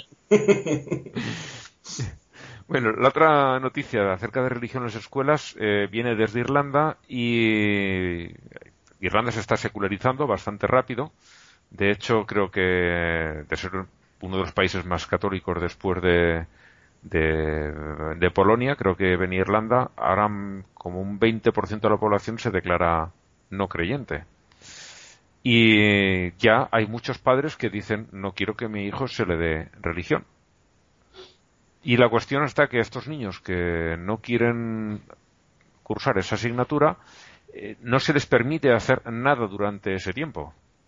No pueden sacar un libro y ponerse a leer, no pueden adelantar trabajo del que han puesto para casa y hacerlo allí, no, no pueden hacer nada. O sea, esas- esa hora tienen que estar eh, Sentados. mira- sí, sentados mirando la pared y ya está. O sea, no, es que si hacen otro tipo de materias estarán sacando ventajas sobre el resto de los alumnos. Que bueno, el, el- el ateo amistoso eh, lo dice claro, o sea, si yo estoy esforzándome por ser más tonto de lo normal, no quiero que tú me saques ventaja. No recuerdo cómo poner la, la frase exactamente, pero a ver que la encuentre. Lo- Eh. Les faltaba que les pongan el, el cucuruco en la, en la cabeza, ¿no? Sí. Pero porque están castigados ahí, ¿no? Aquí dice, eh, todo el mundo se está haciendo más tonto, así que tú no tienes, eh, no, a ti no se te permite educarte durante ese tiempo.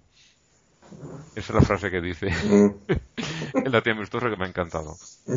Bueno, eh, mi, el padre de Celia fue uno de los primeros que no quiso hacer, o sea, él es, él es del año 74 y en su clase era el único que no quería hacer religión. O sea, que sus padres dijeron que no diera religión y entonces como no había ningún profesor ni nada para darle, claro, todos estaban ocupados dando cosas. A la hora que tenía religión, pues él leía cómics.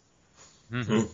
Pero le permitían hacer algo. Sí, sí, sí, se lo permitían, pero a ver, Y, y, y realmente eso, de- ese, ese argumento de que eh, si, si van a estar eh, haciendo otra asignatura, eh, van a tener ventaja sobre los otros, es medio tonto, porque eh, en realidad um, es una, una, una de las um, prácticas pedagógicas de acá, o sea, de que si un alumno está interesado en una, en una determinada materia y avanza más que los otros, es visto como algo positivo. O sea que se les, eh, más bien se les inculca a los niños a tratar de mejorar.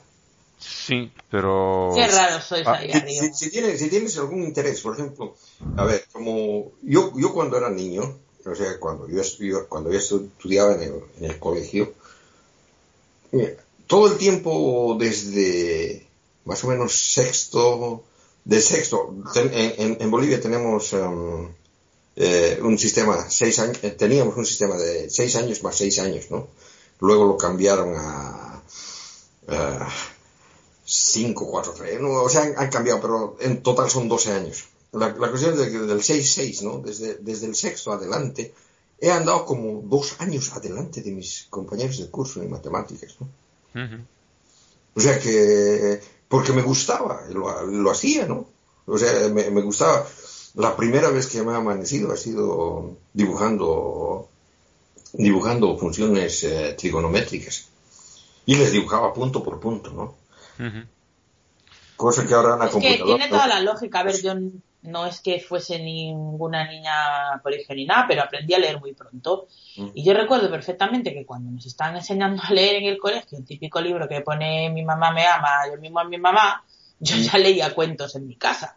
Mm. Y entonces la profesora nos mandaba ir de uno en uno a su mesa a leer en el libro, aquel que decía mi mamá me mima. Y es que encima la profesora, esta en concreto, era la mejor amiga de mi madre. Que yo iba a su casa cada dos por tres, porque además tenía una hija de mi edad, un curso mayor. Y ella sabía perfectamente que yo leía cuentos, pero yo tenía que ir allí a la mesa, mirar para el libro y decir, mi mamá me ama, yo mismo a mi mamá, mi tía toma té, Elena no sube al pino. Tal cual así. ¿Sabes? ¿Sabes? Yo veía a mis compañeros que iban allí. Mi papá fuma pipa. Ma, ma, y yo en plan, Dios mío, por favor, matarme ya. Porque me está, Mm. claro, yo me estaba muriendo del aburrimiento y del- de la ridiculez que era toda aquella pantomima para mí. No, ¿sabes? pero por, por eso, o sea, ¿Por qué eh, a mí no me daban un, un cuento para que lo leyese mientras los demás hacían eso? Por eso, o sea, la, la, la educación perfecta es, es, aquella en la que es, no existe el grupo, sino es, más individualista, ¿no? Es el método que tienen en, en Finlandia, ¿no? O sea, en, en, Finlandia sí que les... Eh, por eso tiene la mejor educación. Sí, es, es, es eso, se tiene que tratar de mm, exprimir a lo máximo las capacidades del alumno. O sea que, en cierta manera, es el alumno el que escoge en qué, en qué, en, en, qué es lo, qué intereses son los que más le gustan, ¿no? O sea, y, es, y, es, y es bastante lógico. Bueno, ahí pasa también otra cuestión en Finlandia. Eh, mis hijas, por intercambios del colegio, han ido las dos a Finlandia y hay una situación que aquí nos resulta bastante extraña y es que tú puedes entrar y salir de clase cuando te dé la gana, por lo menos en la secundaria. Sí, sí. Entras y sales, que aquí no pasa nada. Es que y... lo, hace, lo, hacen aquí y salen y no vuelve a entrar nadie. Exactamente. Sí, es, es, es, otra cosa, o sea, de que es, es una de las cosas que yo, yo, yo me, me, acordaba cuando yo, yo, estudiaba. Si algún día daban libre en colegio, era holgorio, o sea que que todo el mundo estaba feliz, o sea, que hoy no vamos a tener que ir al colegio, ¿no? O sea, era, era una cuestión de que mientras menos vayas al colegio, mejor. O sea, que ir al colegio era un castigo. Ah, como casi un castigo. En cambio, en cambio aquí mis hijos, o sea, cuando alguna vez se enfermaban, por ejemplo, no pueden ir al colegio cuando están enfermos, se tienen que quedar porque sí, para evitar contagios y todo eso, ¿no?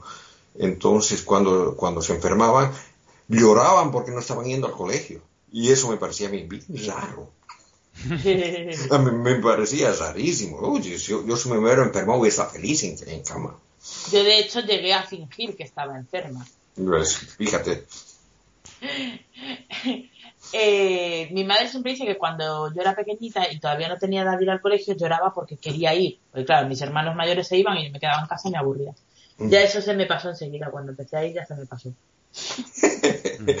Ahí viene el asunto, o sea, que es, es, es, la forma en la que, en la que se, le, se toma el, el, colegio, ¿no?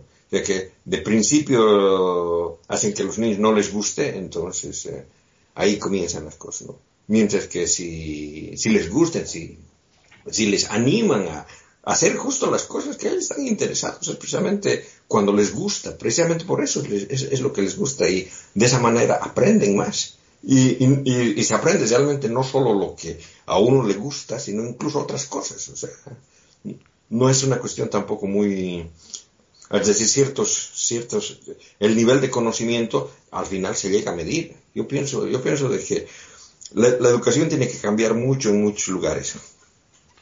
Sí, pero bueno, que, que, lo que decía de Finlandia, del, de la entrada y salida, por lo visto en Suecia también es así. Sí. Lo que ocurre es que hay algunos alumnos que realmente no aprovechan nada, no, porque eh, son pues lo que pasaría, por ejemplo, aquí en España, lo que cuentas de Bolivia, que viva la Virgen y no tengo que estar aquí, pues me largo, me voy, me hago lo que me dé la gana por la calle o me voy a otro sitio del, de la escuela y no estoy haciendo nada y no estoy sacando provecho. El hecho de, de que puedan perder eso, la verdad, a mí tampoco. Luego ver los resultados y, y sí son muy buenos, porque claro, son muy buenos del que quiere sacar algún tipo de provecho. Son ya, sí, pero también sí, te digo que en España es obligatorio ir a clase y al que no le da la gana aprovecharla está allí, pero está tocando los cojones. Eso sí. ¿sabes? Sí. No, pero también, también hay una cosa, ¿no? Tiene, tiene, tiene un problema que, que, que, se ha visto y es que es un tipo de pensamiento elitista también, porque se muestra, y está demostrado acá, de que la mayor parte de las personas que llegan a ir a la, a la universidad, a estudios superiores y todo eso, es, son precisamente aquellos que tienen padres que también tienen ese tipo de educación. O sea, de que en cierta manera el hogar in, incentiva Claro que sí. O sea, depende, depende de, de cómo se comporten los padres, ¿no? Sí. Eh, padres de familias de trabajadores que trabajan en alguna fábrica o en alguna parte, por lo general no están tan in incentivados a aprender mucho. O sea, que con que consigan un trabajo de trabajadores, eh, para ser igual que sus padres, es más que suficiente, ¿no? Mira, y, algo y es una parecido- pena. Y es una algo- pena, pero es, es lo que pasa, ¿no? Algo parecido me pasaba a mí cuando yo vivía en Ibiza. Yo vivía en Ibiza todo, o sea, los cuatro años de instituto, porque antes eran cuatro, no, no seis como son ahora. Y, y allí la mayoría de mis amigos y la mayoría de los jóvenes en general, pues su familia, pues vive del turismo y tienen pues un restaurante, un chiringuito, un souvenir, un hotel, lo que sea. Y si no lo tienen, saben qué trabajo hay. Trabajo no cualificado. Entonces, eh, había muchísima desmotivación para, para estudiar. Sí, sí, sí. O sea que mm, el, el asunto de la... Porque además en la isla por aquel entonces ahora sí que hay, pero entonces no había universidad. Tenías que irte a estudiar fuera. Con lo cual, o tus padres se lo podían permitir o ya no ibas a ir. Mm. Sí. Sí, no, es, es, es una de las cosas que pasaba en Bolivia. O sea, que digamos, la- las personas que tenían dinero sí podían viajar a estudiar al exterior. ¿no? Y, digamos, eh, la, la calidad de las eh, universidades que hay en Bolivia es realmente lamentable. ¿no? Eh, O sea, que, también, que, también, que también es una cuestión que tiene que ver con el elitismo. ¿no? Pero, ¿Era lamentable la de entonces o sigue siendo la ahora? Yo creo que sigue siendo la hora. Ahora peor, o sea que ahora, ahora hay universidades en las que se está educando eh, medicina natural, o sea que Oh. eh, sería eh, a los a los yatiris, a los médicos indígenas, ¿no? Que eh, cómo curar con hierbas y cosas así, o sea que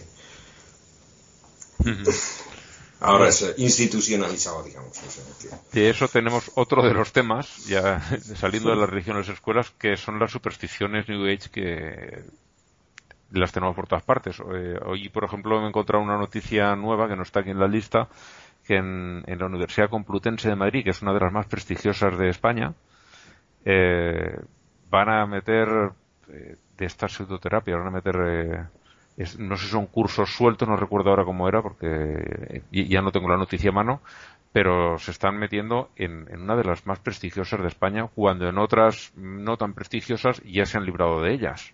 Mm. Yo sé, por ejemplo, que ha estado en la, en la Universidad de Zaragoza, que tiene una, en medicina por lo menos sí que tiene cierto prestigio. Había homeopatía y se la quitaron. Eh, me suena que en Granada también hubo en O en Córdoba, homeopatía. me parece. Sí, en alguna de Andalucía hubo, y en Murcia, y no sé, ha habido unas cuantas por ahí, se lo han ido quitando, y ahora por lo visto se van a meter precisamente en la Complutense, que es de lo, Mm. de las punteras de España, que dices, ¿cómo entra, cómo os permiten eso? En parte es por la, por la mala financiación de la, De la universidad, de sí. la universidad, que llegan las, las grandes empresas y dicen, oye, yo pongo dinero, pero los estudios mm, voy a influir en lo que se enseña ahí. ¿Vale? Eh, si, si llega, por decir, una petrolera a poner allí, y no, lo iba a poner para que la gente estudie química, pero tendrán que orientarse un poquito hacia la obtención de hidrocarburos. ¿No? Y dices, bueno, al fin y al cabo es otra industria y son puestos de trabajo. Eh, pero cuando se mete este otro, este otro tipo de gente ya te da un ya no lo veo igual Mm, A mí ¿no? es que tampoco me parece muy guay eso, pero bueno. ya pero no sé si llega Volkswagen y dice voy a, a poner dinero para que funcionen mejor las carreras de ingeniería de mecánica de electricidad de de aeronáutica para la cosa de la aerodinámica pongo ahí un dinero y, y quiero que los estudiantes que entren aquí estén orientados hacia la industria del automóvil. Unos irán a trabajar a Volkswagen, otros irán a, la mayoría, a poner eh, ba- eh, copas en bares de, de, de Mallorca. En fin, que puede, digamos, dar una cierta orientación que puede, eh, según el, el quien ponga el dinero, eh, resultar bastante más general que esto que directamente dice, no, no, yo pongo dinero, eh, Boiron, por ejemplo, o Boago, como se pronuncie, Sí. eh, pongo dinero, pero quiero que se ponga un, en- se- como asignatura, se ponga la homeopatía en la carrera de medicina. Y es cuando dices, oh, estamos hablando ya de otra cosa. Mm. Bueno, en, aquí eh, hay- varios artículos, uno en, en investigación y ciencia, que es un- la versión americana española de Scientific American, que eh, es de uno de un- que dice que no que la física cuántica, por más que se empeñan, no explica la homeopatía, y otro eh, de una revista médica que eh, habla de un estudio que se ha hecho en, en el Reino Unido y en Alemania, quiero recordar. Eh, voy a abrir el, el artículo para no hablar de, de memoria. eh, que se demuestra que los trata, la gente que se trata con, con, homeopatía al final se está gastando bastante más dinero, una media de 2.000 euros más por paciente el que recibe tratamiento homeopático que el que, el que recibe tratamiento de verdad. Y ya no digamos que el que se trata con agua, que viene a ser lo mismo. Sí. Es en, en, Alemania el, el estudio. Que acá, acá, algunos años atrás me, me, hicieron un choque tremendo cuando, eh, cuando comenzaron en la, en la, universidad en la que yo estudié, en Lund, eh, una carrera de parapsicología. Hostia. Y... Cuidado que la parapsicología eh, también es una rama de la psicología y no habla tanto de tanto de fenómenos raros como se entiende, sino que se puede estudiar que por qué la gente percibe esas cosas como raras. Mm. Si, si, lo orientan de esa manera, no me parece mal que se estudie. ¿Por qué la gente ante un, algo que no que no reconoce eh, quiere saca esas eh, conclusiones tan tan poco racionales? Ah, sí, sí, eso no, bien. Sí, sí, no, pero lo que, lo que digamos, acá, acá hay, hay, un profesor, ¿no? Que en realidad ha venido de, de los Estados Unidos, de, de Texas, eh, que, eh, o sea, sus, sus, sus materias son la, la clarividencia, la telepatía. Eh, a ese el, ya. La, sobre las experiencias uh, de no no no las experiencias de, de, cuando personas que han muerto durante un Ajá. poco tiempo y han revivido ese tipo de, de cosas no y yo, yo, yo, yo, no sé o sea, hasta qué punto no o sea que en cierta en cierta en cierta forma entiendo porque también en la Universidad de Londres tenemos la la cuestión de teología, ¿no? que es, es la misma cosa, o sea, sí. pero, pero es, eh, me, me, sonó bien raro, hasta ahora, hasta ahora medio que, que, que, me choca cuando hablan del profesor de parapsicología, o sea, o sea que en cierta manera a un, a un disparate, porque es un disparate la parapsicología, igual que la teología, eh, le den un, un carácter académico, porque no lo tiene. O sea, son, son, supersticiones, son... Sí, es como eh, el que teníamos en el programa pasado, que llamaron a un echador de cartas para hablar del premio Nobel de Del Física. premio Nobel, sí. en fin, bueno, hay otro artículo también eh, de una diputada española en el Parlamento Europeo que están promoviendo, el grupo de, de la izquierda europea está promoviendo eh, algún tipo de declaración de, por parte del Parlamento Europeo en contra de, todas estas pseudoterapias, homeopatías, flores de Bach, eh, reikis y todo esto para que ningún país eh, tire el dinero incluyéndolo en el sistema público de salud, para que la gente en general eh, sepa a qué se enfrenta, lo que está tocando, qué es lo que le dan en esos casos, que no sirve para nada, que la ciencia lo ha dicho muy claro, que aquí no hay nada que ver, no, no te va a curar. Dicen, no tiene efectos secundarios y tampoco primarios, las cosas como son. Claro, no tiene efectos alguno. Pues Sí, eh, no la- esa- un rollo buenísimo en Twitter que era ¿Por qué para los anticonceptivos no se anima nadie con la homeopatía? al próximo que me, que me hable de que me funciona la homeopatía diré, sí, pues tómate anti- eh, eso, Anticonceptivos eh, homeopáticos, a ver qué te parece. si tanto te fías. Pues sí, Sí, pero, pero to- todavía, todavía eso es un, ah, es un malo, ¿no? Pero hay, hay algunos que son peores, ¿no? Eso de las, de las piedras vaginales, hasta ahora me acuerdo. Sí. Digo yo, si, eh, ¿qué harán? To- Si el semen te produce un embarazo, tomarse lo muy diluido. Ay, Dios, no sé. Pero no, no te preocupes, no te preocupes, pues Blanca, después de la, de la mezcla esa te, te aseguro que no queda ni una Claro, molécula de a mí lo que me preocupa, a mí lo que me, me preocupa, no, me- no me preocupa, me intriga es quién, quién hace la donación para empezar con la dilución inicial. Eh, Si te sirve de consuelo, con muy pocas donaciones pueden hacer muchas botellitas. Sí. en fin, pero ahora en serio, a mí de todo esto, lo que más me cabrea, lo que más me cabrea de todo esto es que seamos tan gilipollas en el mundo desarrollado de permitirnos el lujo de despreciar la medicina que muchas personas mueren por no tener. Sí.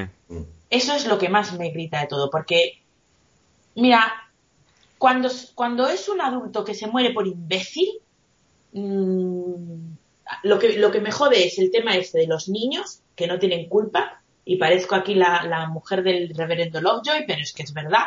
O sea, si tú eres tan imbécil de morirte por curarte el cáncer con homeopatía, pues mira, ya tú, Steve Jobs. Pero, pero los padres que les dan a los niños y el pensar que hay personas que querrían usar esos medicamentos y no pueden, eso es lo que me... Mm. No, y, yo te digo, precisamente, esta cuestión de la medicina natural y todo eso, se da precisamente por eso. O sea, es, eh, en, Bolivia yo veo de que, digamos, em, eh, en, la, en la zona rural donde está, estaba concentrada la población indígena, no tenían acceso a medicina, no había médicos, entonces tenían que recurrir a los yatiris, eh, digamos, a la, eh, a la, a la tradición que, que, viene de siglos atrás, ¿no? Y esto sí, curaban con hierbitas y cosas, y, claro, o sea que la mortalidad ahí también era alta en relación a, a lo que pasaba, digamos, en las ciudades donde sí había acceso a, la medicina moderna, ¿no? Pero es, es como, metido dentro de todo este lío también están los antivacunas, que dices, ah, todo el tiempo que, lleva, que ha llevado desarrollarlas, eh, que has visto que han eliminado ya una enfermedad que mataba a millones de personas como es la, la viruela. Mm. Que, y la eh, polio prácticamente está erradicada ya también. ¿La que la? La polio. La, polio. Que, cuantísima, bueno, algunos los mataba y cuantísima gente dejaba eh, de por vida discapacitada.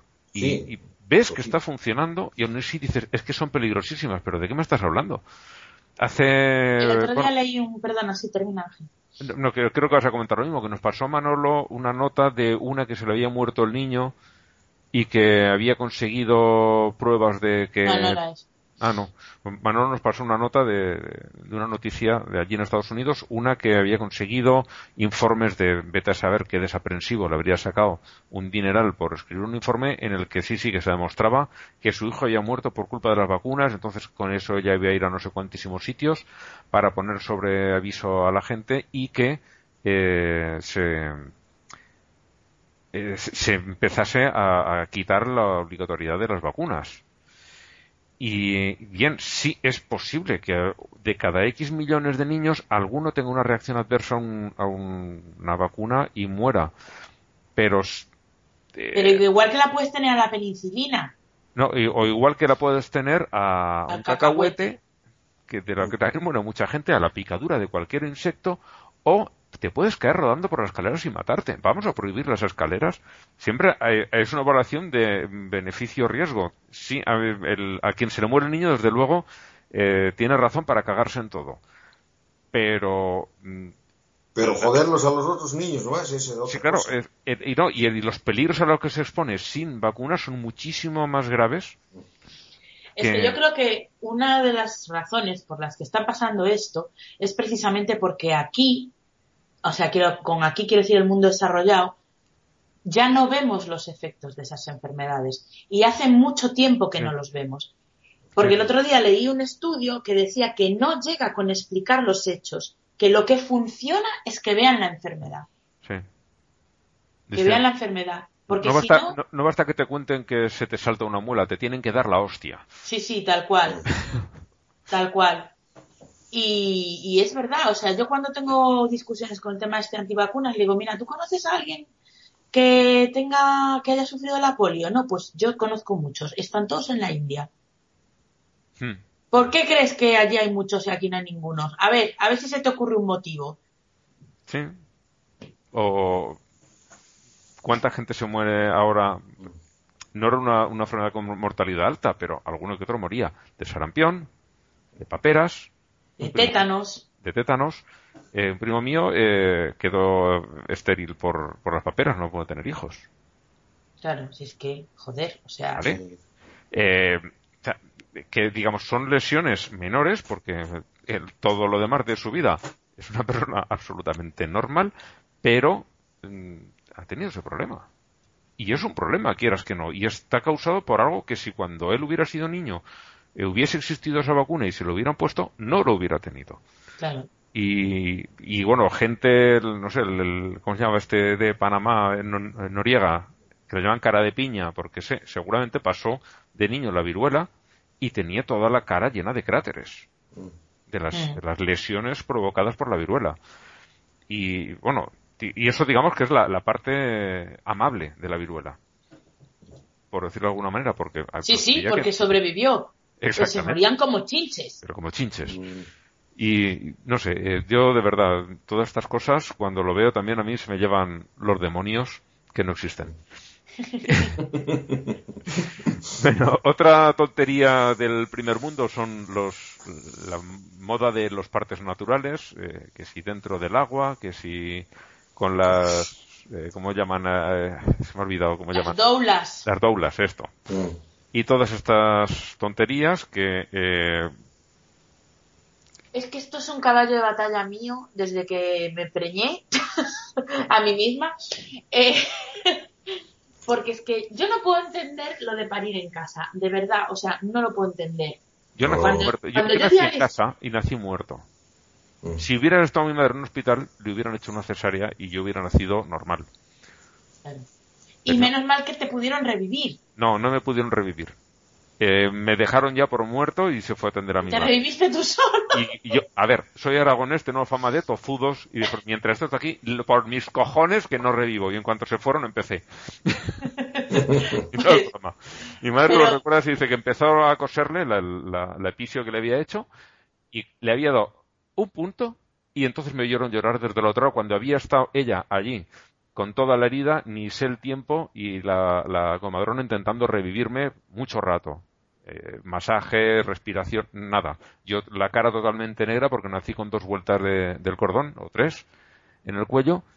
Y, y eso ya dijo, mira, no se puede hacer nada por el niño, ha nacido muerto. Voy a atender a la madre. Y me dio el primer punto y empecé a llorar como un desesperado.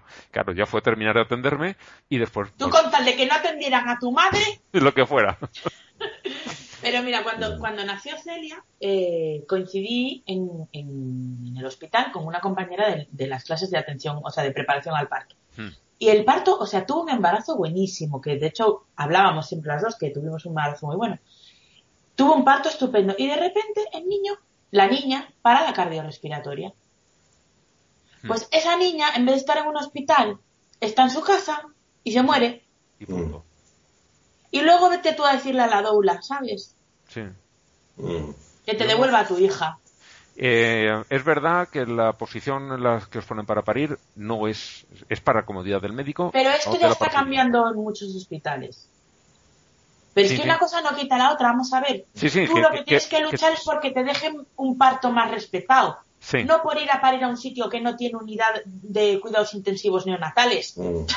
Que, a ver, Sí, aquí concretamente lo que la noticia que traigo aquí es un parto bajo el agua que la bañera la habían llenado ya hacía unos días y en el agua había una serie de bacterias, el niño se infectó Dios. y murió. Mm.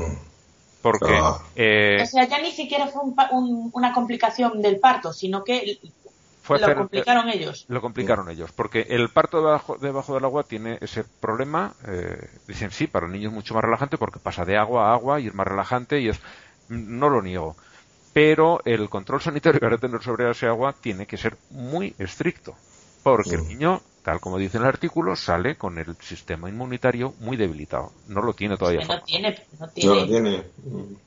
Y ya está. Entonces, este, este niño pilló una infección y de esa infección eh, murió. Porque el agua la habían llenado, no sé si decía un día o dos días, lo que fuera. Y La cara de imbécil que se te queda ya para el resto de tu vida. Pues agua además que está caliente, con lo cual es mucho más fácil que proliferan las, las- Sí. Las, Las bacterias. Y no sé, eh, es todo muy, muy loco, muy que dices, ¿qué necesidad hay?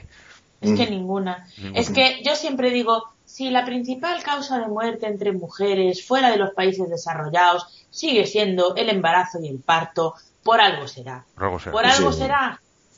Yo, no, no, es que es un proceso natural. Me parece muy bien. La apendicitis también es un proceso natural y no te quedas en tu casa que vas la- al hospital a que te lo estirpen, ¿verdad? y el, y el ébola, si te pones en contacto con el, con el virus, también es un proceso natural. Natural, sí. No es una enfermedad, te dicen, ya sé que no es una enfermedad, pero estoy expulsando un melón por el agujero del tamaño de una mandarina. Mm. En fin, lo que has dicho tú, si, si hay un sitio de, de en- intensivos neonatales, eh, por si acaso, solo por si Sí, mira, acaso. si tú no quieres que te pongan epidural, si tú no, no te lo, no te va a obligar nadie, pero es que tu niño puede morir, Mm. Como porque a ti te da sí. por parir en una puta piscina. A ver, si, si es que si se muere alguno que otro en el hospital, en un sitio con menos medios, hay más facilidad para que se te muera. Sí. Como dos y dos son cuatro. En fin, eh, nos estamos acercando ya a las dos horas. Vamos a terminar un poquito con Eso esto. que no está Eh, Manolo. eso. Otra de las noticias, eh, no hemos hecho los, los coellos. No, es que nos faltan los coellos. Pues va- vamos a ir a Vamos a por eso. ellos porque el resto de las noticias que se lo lea cada cual.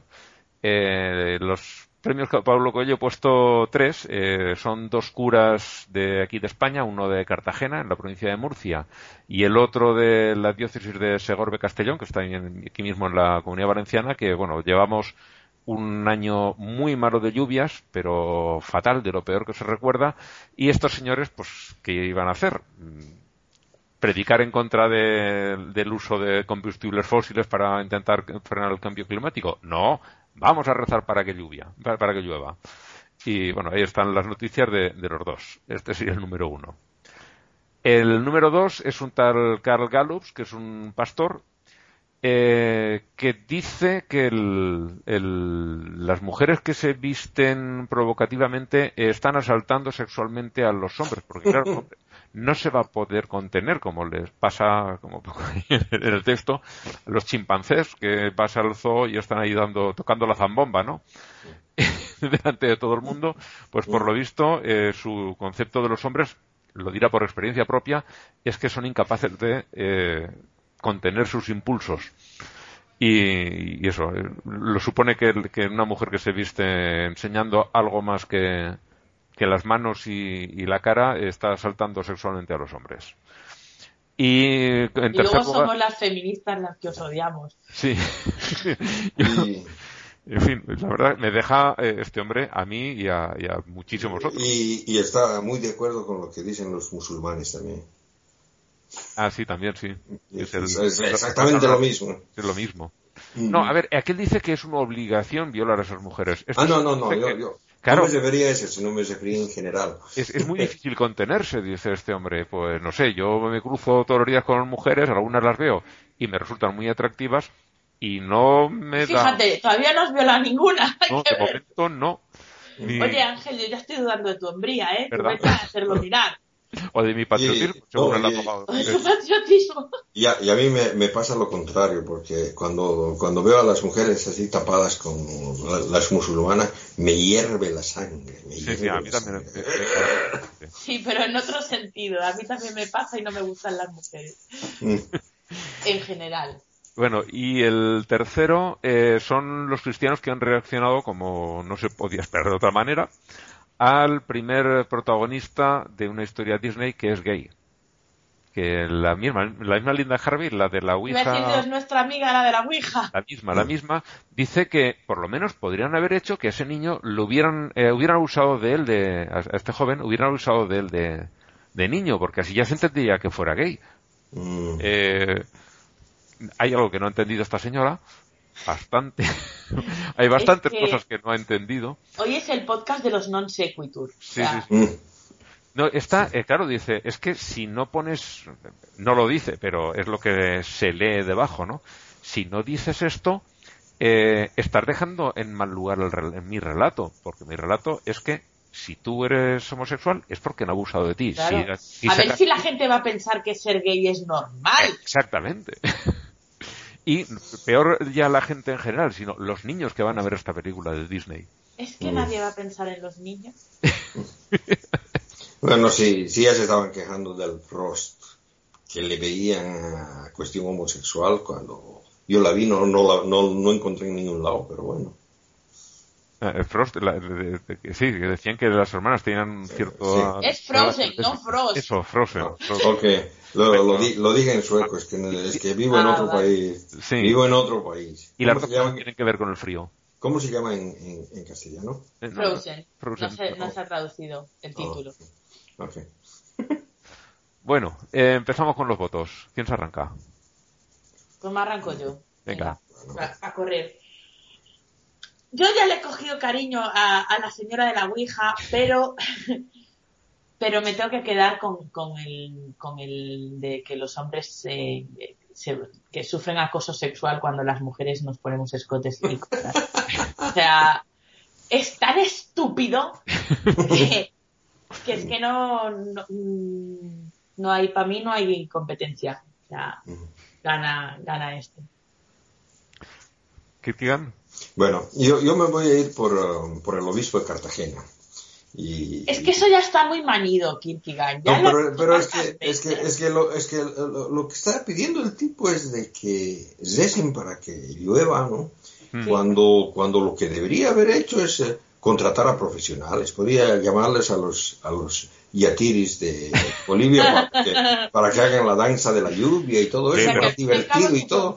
Su problema es que haya intrusismo Sí. Mm. profesional. Estos dirían, pero ¿cómo- ¿cómo vamos a, a- a coger a esta gente para que baile, para que llueva, cuando todo el mundo sabe que lo que hay que hacer es echarse a los hombros un trozo de madera pintado y sacarlo a pasear por el pueblo? En fin, pues yo voy a votar también por, por el pastor Carl Gallups, el, el que encuentra una, una- un rastro de la evolución humana. Somos homínidos como los chimpancés, pero seguramente esa parte no le iba a gustar. De, de- de lo que le cuesta contenerse cuando ve una, una mujer eh, enseñando un poquito de piel. Así Sí, que la, va- la- vamos- la- la cuestión, la cuestión genética de, de los chimpancés la heredó, ¿no? sí. Pero esa, no- no- parte, esa parte no me tocó a mí. Eh, Va a ser gen recesivo porque a mí tampoco me tocó.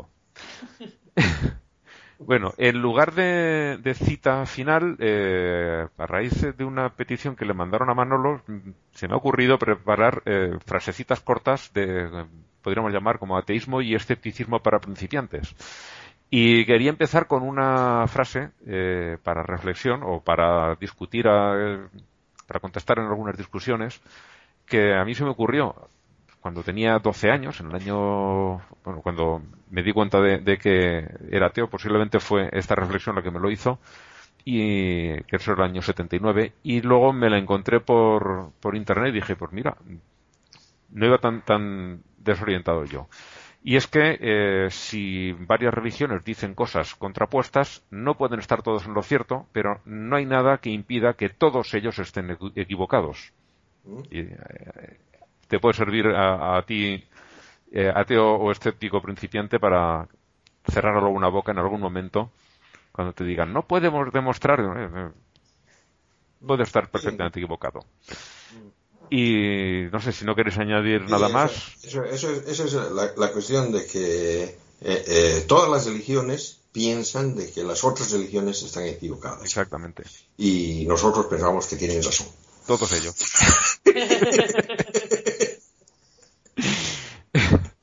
Exactamente. Bueno, pues si no queréis añadir nada más, lo podemos Colorín dejar aquí. Y se acabó. Pues Chao, la, chao. Hasta la próxima. hasta la próxima quincena.